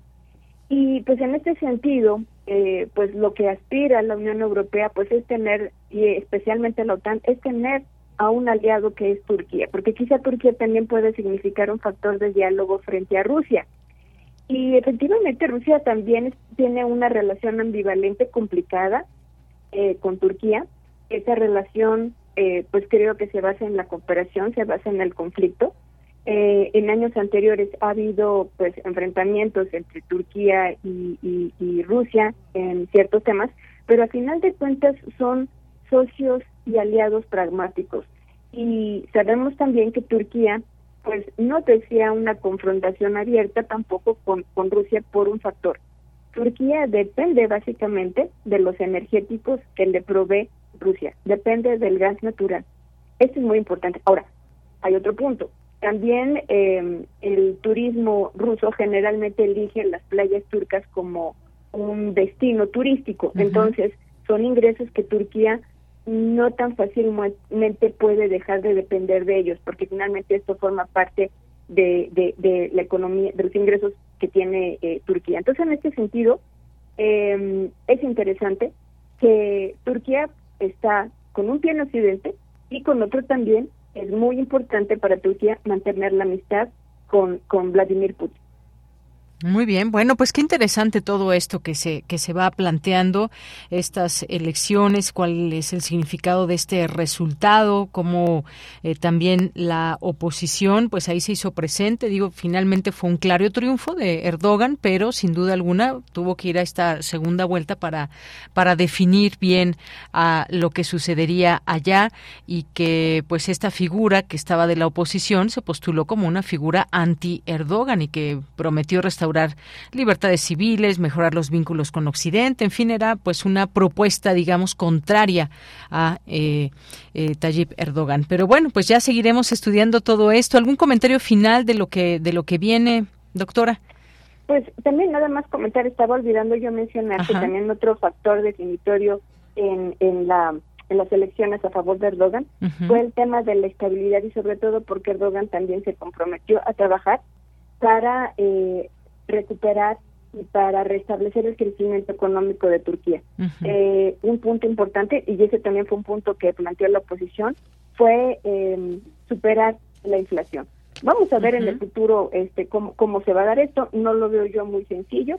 Eh, insisto, pues estamos viviendo todavía los efectos post-COVID en la economía mundial, hubo una recesión económica mundial grave que afectó a todos los países y Turquía no fue la excepción.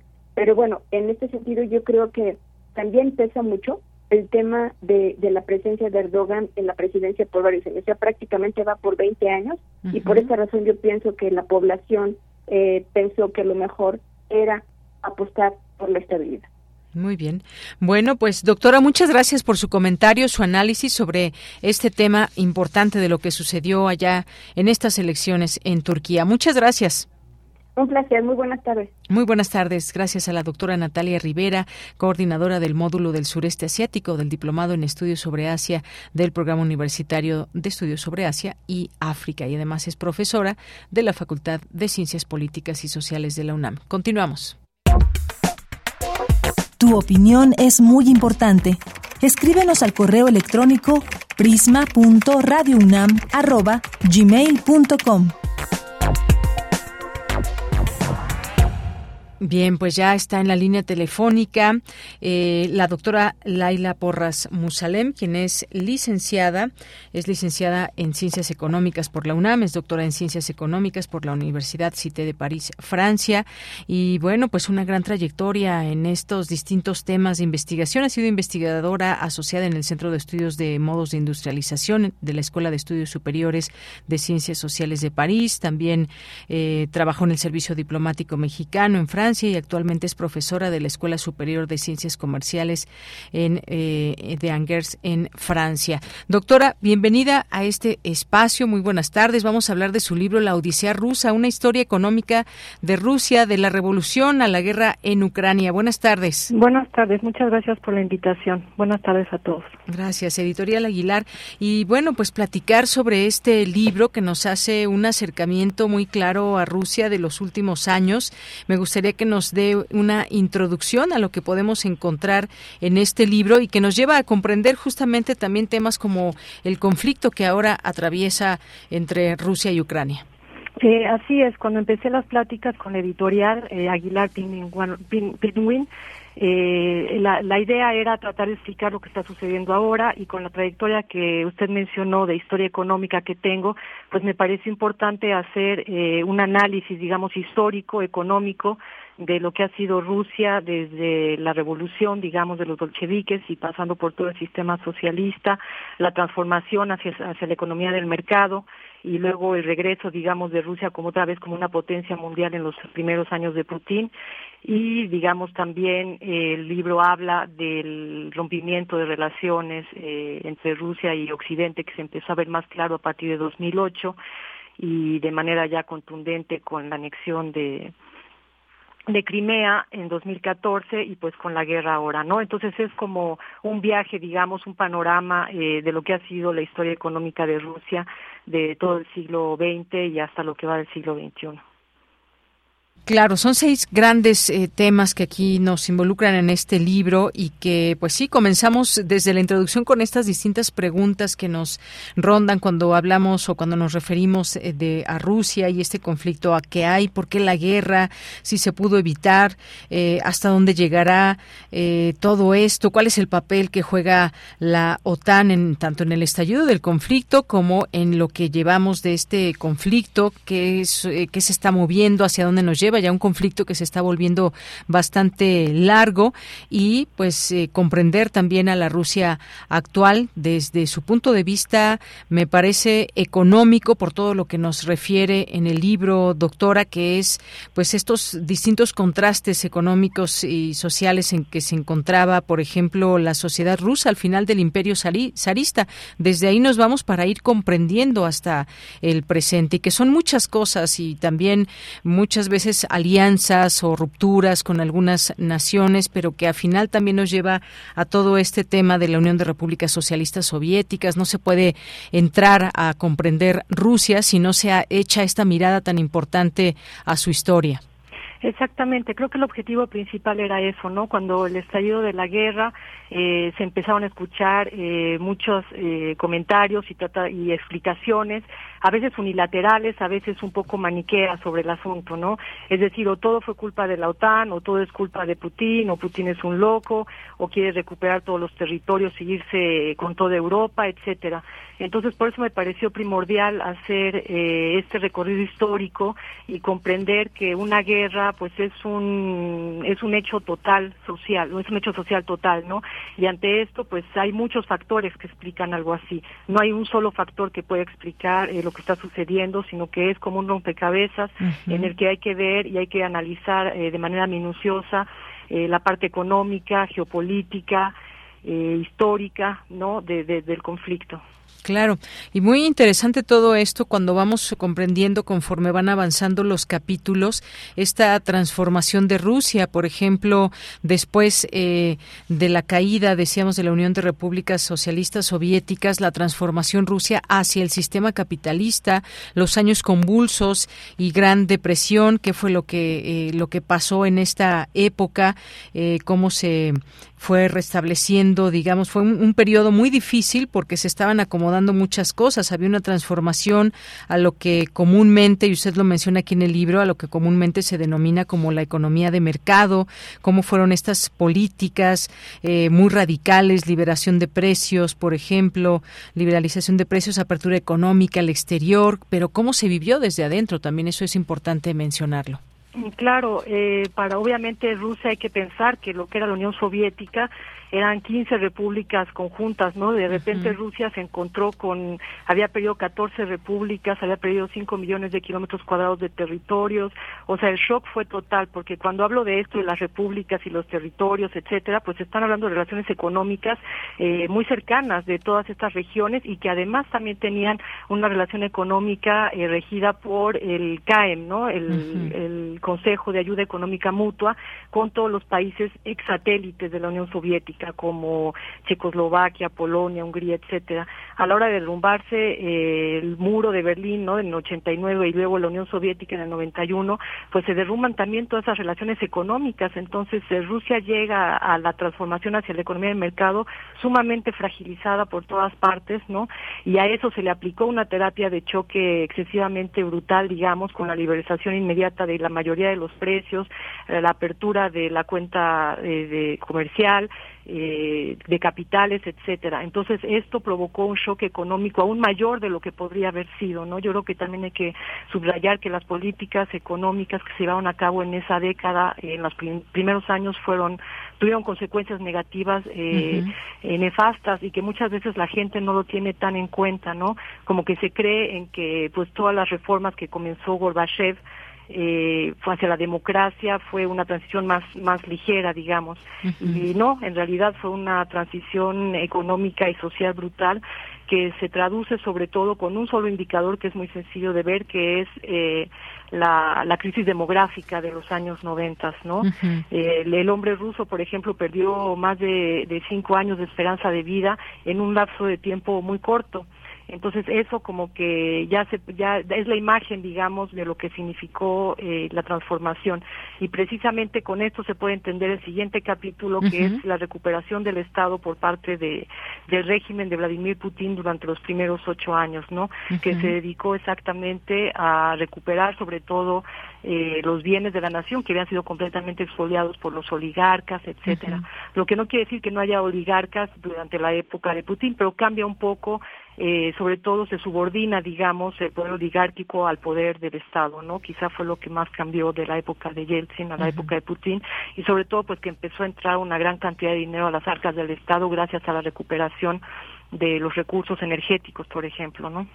Así es. Bueno, pues nos acerca, nos acerca en todos estos aspectos este libro a comprender todos estos sucesos. Luego viene esta reorganización económica, política y social de Rusia, pero sobre todo cuando ya hablamos en este presente de estos distintos factores, situaciones que hay en su desarrollo y los hechos que están ocurriendo entre Rusia y Ucrania, no podemos hablar de ellos sin entender y analizar los elementos históricos, económicos, políticos y geopolíticos que han confluido y que dan como resultado pues todo esto que tenemos ahora, estas discusiones, desde dónde se habla, desde dónde analizamos esta incursión de Rusia hacia Ucrania, qué habla, qué se habla desde el pasado y hacia dónde se dirigen los destinos de estas dos naciones y sobre todo en el caso de Rusia, que es lo que usted nos plantea en este libro, La Odisea rusa, una historia económica de Rusia de la revolución a la guerra en Ucrania. Pues no me resta más que agradecerle, doctora, su tiempo. Le agradezco mucho a usted también. Y felicitarle por este libro porque nos acerca de verdad muy interesante. Ahí lo dejamos como recomendación para nuestro público que quiera acercarse de una manera muy comprensible y muy realista en torno a lo que ha pasado en Rusia. Muchas gracias. Muchas gracias a usted. Hasta luego. Hasta luego, buenas tardes. Muy buenas tardes, gracias a la doctora Laila Porras Musalem, autora de este libro, La Odisea Rusa, una historia económica de Rusia, de la revolución a la guerra en Ucrania. Continuamos y nos vamos ahora con eh, Dulce García y su ciencia real.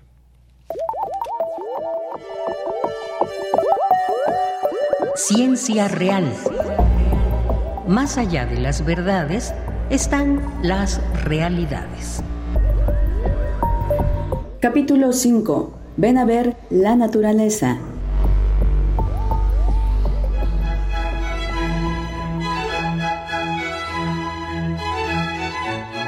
Estoy metida en la noche de estas raíces amargas, como las pobres medusas que en el silencio se abrazan, ciegas, iguales y en pie, como las piedras y las hermanas. Oyen los vientos, oyen los pinos y no suben a saber nada. Cuando las sube la asada, le vuelven al sol la espalda. Pinos felices tienen su noche, pero las siervas no descansan. Por eso yo paso mi mano y mi piedad por sus espaldas. Gabriela Mistral.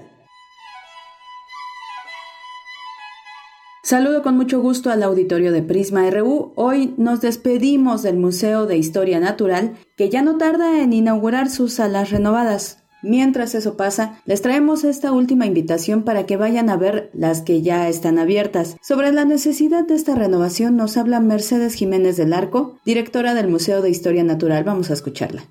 Desde el 2015 se forma un fideicomiso de algunas personas que estaban interesadas desde hacía mucho tiempo atrás en, en poder hacer este, desde la parte privada, apoyar al museo para poder hacer esa renovación.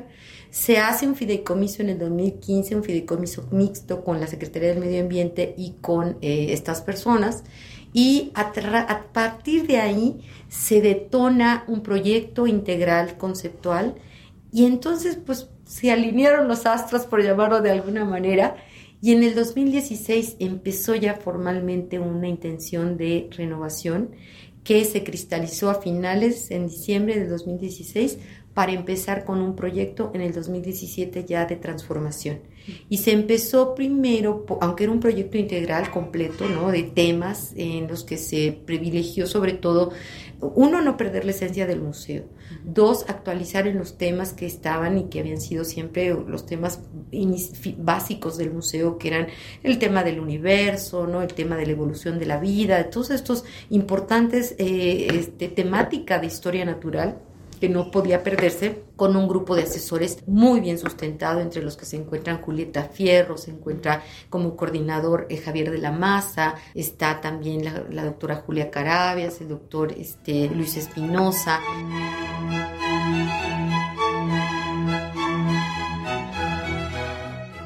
Y bueno, Mercedes también nos detalló cuáles son las salas y los temas que aborda este museo. Y este conjunto de cuatro bóvedas son los que tienen las tres salas principales, que era evolución, es evolución de la vida, diversidad biológica y México de mega diverso, que incluía todas estas formas de dioramas que en su momento, en 1964, fueron tan novedosos para nosotros, y ahora era la versión moderna de estos dioramas, que era lo que daba realmente una identidad muy importante al museo. Entonces se renueva y comenzamos con esto. En la primera, duramos todo el 2017, en 2018 se abre al público, que es lo que tenemos abierto a la fecha, y prácticamente ahorita llevamos un millón de visitantes que han pasado por ahí. Y si lo ves, es un espacio que no ha perdido vigencia, que se mantiene muy, muy interesante, muy cambiante. Ahora que fue la pandemia, también nos permitió transitar en la pandemia de una forma muy digna, sin tener que cerrar por completo, excepto los meses que se, se dio por porque era necesario cerrar. Pero eh, eh, pudimos transitar muy bien en la pandemia y eso se debe a un, balance muy importante entre la colección del museo, la colección de taxidermias, minerales, fósiles y todos los ejemplares biológicos que tenemos que eh, tuvo una importancia fundamental dentro de la renovación y un balance entre tecnología, llamemos espacios interactivos, y la parte del espacio museográfico como tal. Pero ¿cómo van a lucir ahora estas bóvedas? ¿Qué les parece si escuchamos esta última parte de la charla con Mercedes Jiménez? Las bóvedas lucen preciosas con ese domo de, es un domo que le llaman Newmat al material, que es una malla microperforada que permite dar esta amplitud, permite ver la bóveda por dentro completa y la verdad es que hace lucir la museografía y la colección de forma increíble. toda la museografía ha sido eh, también este, desarrollada por em, Ideas, Conceptos y Espacios Museográficos, Siete Colores.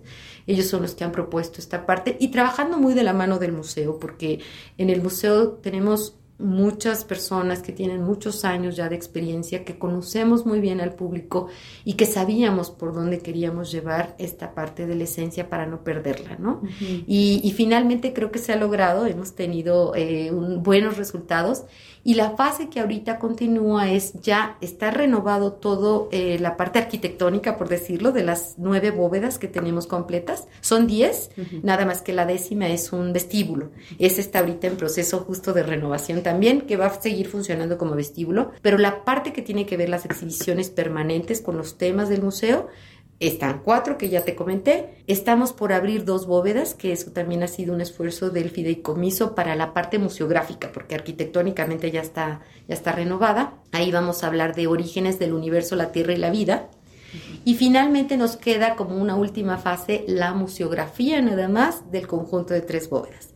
Y ahí los temas que vamos a tener son océanos, eh, eh, biogeografía, que es un tema muy importante para el museo, eh, el, humano como especie biológica, nuestro impacto en la naturaleza y la conservación de la naturaleza.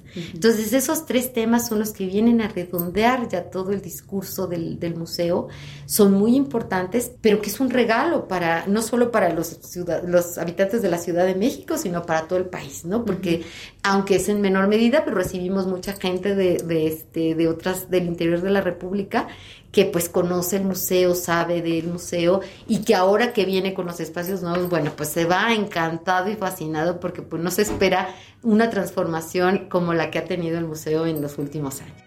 Y bueno, pues todavía no hay una fecha exacta para la apertura de estas bóvedas renovadas del Museo de Historia Natural, pero es muy seguro que eso suceda durante el próximo mes. Aquí les voy a estar informando para que no se pierdan la inauguración, para que vayan, para que vayan y conozcan esta nueva oferta que les brinda el museo. Ya escucharon que la innovación tecnológica que se está implementando está bastante interesante. Por lo pronto, podemos ir a visitar las bóvedas que ya están abiertas. Se van a divertir mucho, nos cuentan cómo les fue. Por lo pronto yo les agradezco mucho su atención. Nos escuchamos la siguiente semana. Los dejo con una frasecita con Deyanira Morán. Que tenga muy buena tarde. Los hombres discuten, la naturaleza actúa. Voltaire. Gracias, Dulce García. Nos vamos ahora a la información cultural con Tamara Quirós. Cultura RU.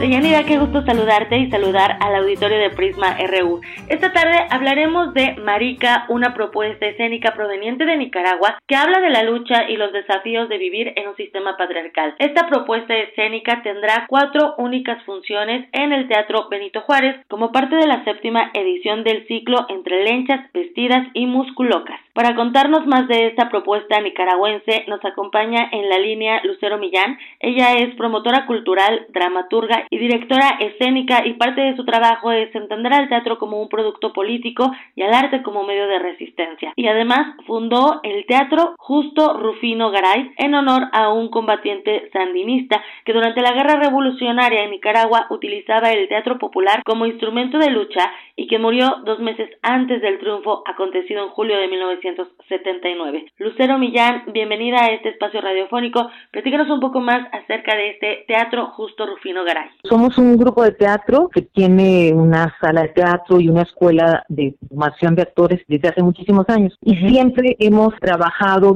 de diferentes problemáticas, pues las problemáticas más sentidas de la, de la sociedad nicaragüense, ¿no? Y también el tema de género, pues ha sido como un eje transversal. Tenemos alrededor de 50 puestas en escena como grupo de teatro. Entonces el tema de género ha estado siempre como muy presente, especialmente el tema relacionado con la mujer. Y en esta última etapa, a partir del 2018, pues como todos ustedes saben, pues hubo una crisis muy intensa en Nicaragua que, que se ha venido extendiendo y nosotros decidimos volver un poquito la mirada hacia nosotros mismos, ¿no? A sostenernos un poco como grupo de teatro y empezamos primero con una obra que está ideada para conformarse como una especie de trilogía. Empezamos con Francisca, una obra que escribí, que yo misma actúa y que, me dirige René Medina Chávez, que habla un poco sobre mi vida, ¿no? Esta historia mía como mexicana, nicaragüense, nicaragüense mexicana, el cruce de culturas, el no saber exactamente uno de dónde es, tema de las memorias, de los dos mundos, etcétera. Es un trabajo muy bonito. Y después yo me sentía como en deuda con este actor de mi grupo que es un gran actor, que tiene mucha experiencia y que es además amigo y colega, cómplice. Y, eh, quería escribir algo especialmente para él. Entonces, pues él me dio el permiso de trabajar un poco sobre su vida. Y de ahí, su, ese es el punto de partida. Y de ahí salió la obra Marica, que es la que tenemos el gran placer de presentarla en estos días aquí en la Ciudad de México. Eh, pues estamos muy agradecidos con la invitación que nos hizo la Secretaría de Cultura a través de los teatros de la Ciudad de México y a su director Ángel Ancona y a todo el equipo. Por supuesto. Oye, este ciclo eh, de monólogos se ha consolidado. ¿Qué significa para ti presentarte en tu país, sobre todo tomando en cuenta que es una historia real? Eh, ¿Qué significa para ti pues, no, al escenario?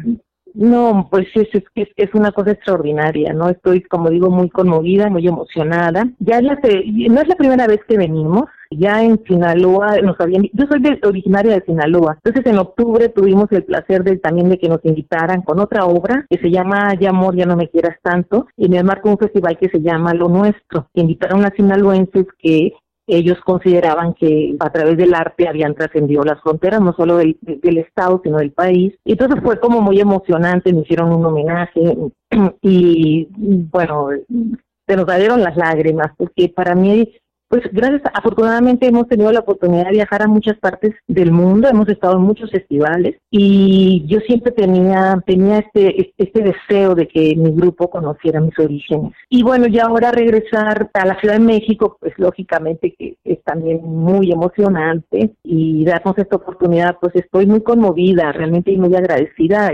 Esperemos que el público pueda compartir con nosotros esta alegría, un poquito de lo que nosotros hacemos allá. Y al mismo tiempo, pues yo también yo estoy como pensando tener también, cruzar el puente, ¿no? Es decir, tener un pie, que ya lo estoy teniendo, un pie acá, que es mi tierra, porque soy mexicana, es mi país, es mi cultura, son mis raíces, sin dejar el proyecto que, que, que tiene tantos años y está tan consolidado en Nicaragua. Un paso importante. Lucero, enhorabuena por esta presentación en tu tierra natal y además qué bonita tierra. Oye, pues me gustaría también conocer de tu experiencia cómo se vive, ¿no? El teatro en otro país. ¿Cómo lo ves? Porque, por ejemplo, aquí en la Ciudad de México tenemos varias ofertas. Toda la semana hay eh, propuestas escénicas, pero, por ejemplo, en Sinaloa no hay esa, mm, esa cartelera, ¿no? Que tenemos en la ciudad.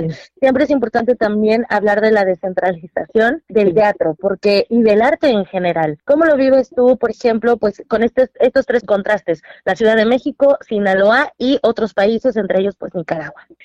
Bueno, mira, en el caso, no, pues yo no, no conozco demasiado pues lo que pasa aquí en el interior del país, pero yo pienso definitivamente que, bueno, la capital de la Ciudad de México pues siempre va a ser la Ciudad de México y tiene, pues es una capital este cultural, ¿no? Y, aquí se concentran muchísima, mucha, mucha creación artística y es un aprendizaje permanente y también es una lucha difícil para los artistas, ¿no? Desde conseguir espacios para presentarse, proyectar su trabajo etcétera, pero definitivamente estoy completamente a favor de que el arte debe descentralizarse, ¿no? Porque pues el país no solamente pues no solamente la Ciudad de México, ¿no? Y por eso me pareció muy bonito y muy interesante lo que estaban haciendo en Sinaloa porque también entiendo que es una manera también de contrastar la pues la violencia, ¿no? Que ha existido desde que yo era niña. Yo recuerdo que era una cosa tremenda lo que se está viviendo actualmente en términos del narcotráfico y las violencias, pues eso se sentía era un preámbulo lo que nosotros vivíamos, lo que yo recuerdo. Por eso me pareció muy bien que estén haciendo este tipo de festivales. Y bueno, en Nicaragua, ¿qué te voy a decir? Pues no, todo lo hemos construido, ¿no? Cuando yo llegué a Nicaragua no había actores profesionales. Yo llegué a aprender de este proceso revolucionario, pero también aportar lo que estuviera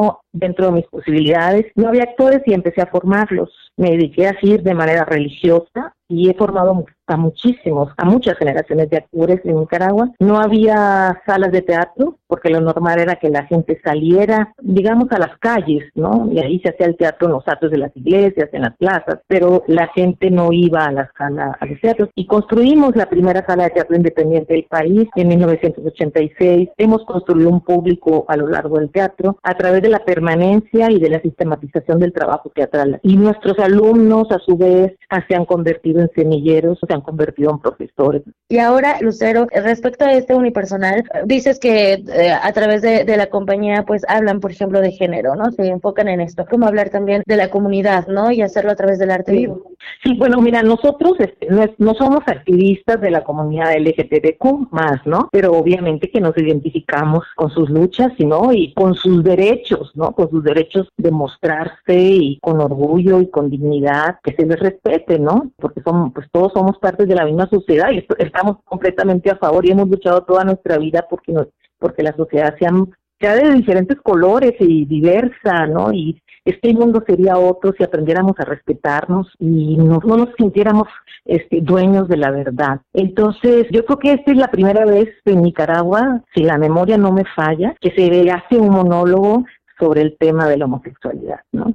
Entonces, quisimos el, monólogo de Marica, pues es una historia muy sencilla, cuenta la historia de Jacinto, que es un artista que trabaja en un, café concert y en su 50 aniversario de vida, pues decide celebrarlo con el público y reflexionar junto con el público, contarle un poco sus memorias, ¿no? Cómo fue asumirse como gay, eh, cómo fue eh, su relación con cada uno de los miembros de la familia, con el padre, que de alguna manera pues simboliza pues todo ese sistema patriarcal y, las diferentes violencias que ejercieron sobre él, no solamente una violencia física, sino psicológica, verbal, eh, la dificultad enfrentarse a la madre, ¿no? Con una madre tradicional, ¿no? Llevar a los límites estos prejuicios sociales. finalmente prevalece el amor, ¿no? El, el, amor de la madre, cómo fueron sus primeras infecciones de sexo, las dificultades para encontrar pareja en la comunidad, ¿no? Etcétera. Pues el, el propósito era, pues, reflexionar junto con el público sobre esta problemática, pues, para generar más empatía y más, eh, más apertura, ¿no? Y también lo hemos presentado con diferentes comunidades allá en Nicaragua. En Nicaragua un movimiento feminista muy intenso, ha habido pues a través de los años, es uno de los movimientos sociales, yo diría, más potentes que ha existido en Nicaragua y que ha sobrevivido también. Y lo hemos presentado a, la comunidad y hemos tenido también algunos foros de reflexión y ha sido como muy interesante. Excelente. Vamos a invitar al, al público, a nuestro auditorio, a que acudan este jueves, viernes, sábado y domingo al Teatro Benito Juárez para conocer más de Marica, este unipersonal interpretado por René Medina Chávez. Y pues también a que conozcan, ¿no? Parte de, de la compañía Teatro Justo Rufino Garay, de la cual eres fundadora Lucero. Te agradezco eh, que nos hayas tomado la llamada y que además nos hayas ampliado también este panorama. No, no, muchísimas gracias eh, por la oportunidad. Es, ha sido un gran placer y los esperamos, pues a pasarla bien. Yo creo que la van a pasar bien, básicamente, junto con el personaje de Jacinto. Eso. Lucero Millán es promotora cultural, dramaturga y directora escénica y también dirige este unipersonal Marica como parte de la séptima edición del ciclo Entre Lenchas, Vestidas y Musculocas. Deyanira, regreso contigo a la cabina. Les deseo que tengan una excelente tarde. Hasta mañana. Hasta mañana. Muchas gracias, Tamara. Y con esto ya casi nos despedimos. Estaba yo aquí leyendo parte de todos los comentarios que nos hicieron llegar desde ayer. Les daremos respuesta a cada uno poco a poco y los estaremos leyendo sin duda alguna. No tengan duda de que les leemos. Bueno, pues llegamos al final. Nos escuchamos mañana en punto de la una. Gracias, buenas tardes y buen provecho. En nombre de todo el equipo, soy de Yanira Morán. Radio UNAM presentó Prisma RU. Una mirada universitaria sobre los acontecimientos actuales. Prisma RU. Relatamos al mundo.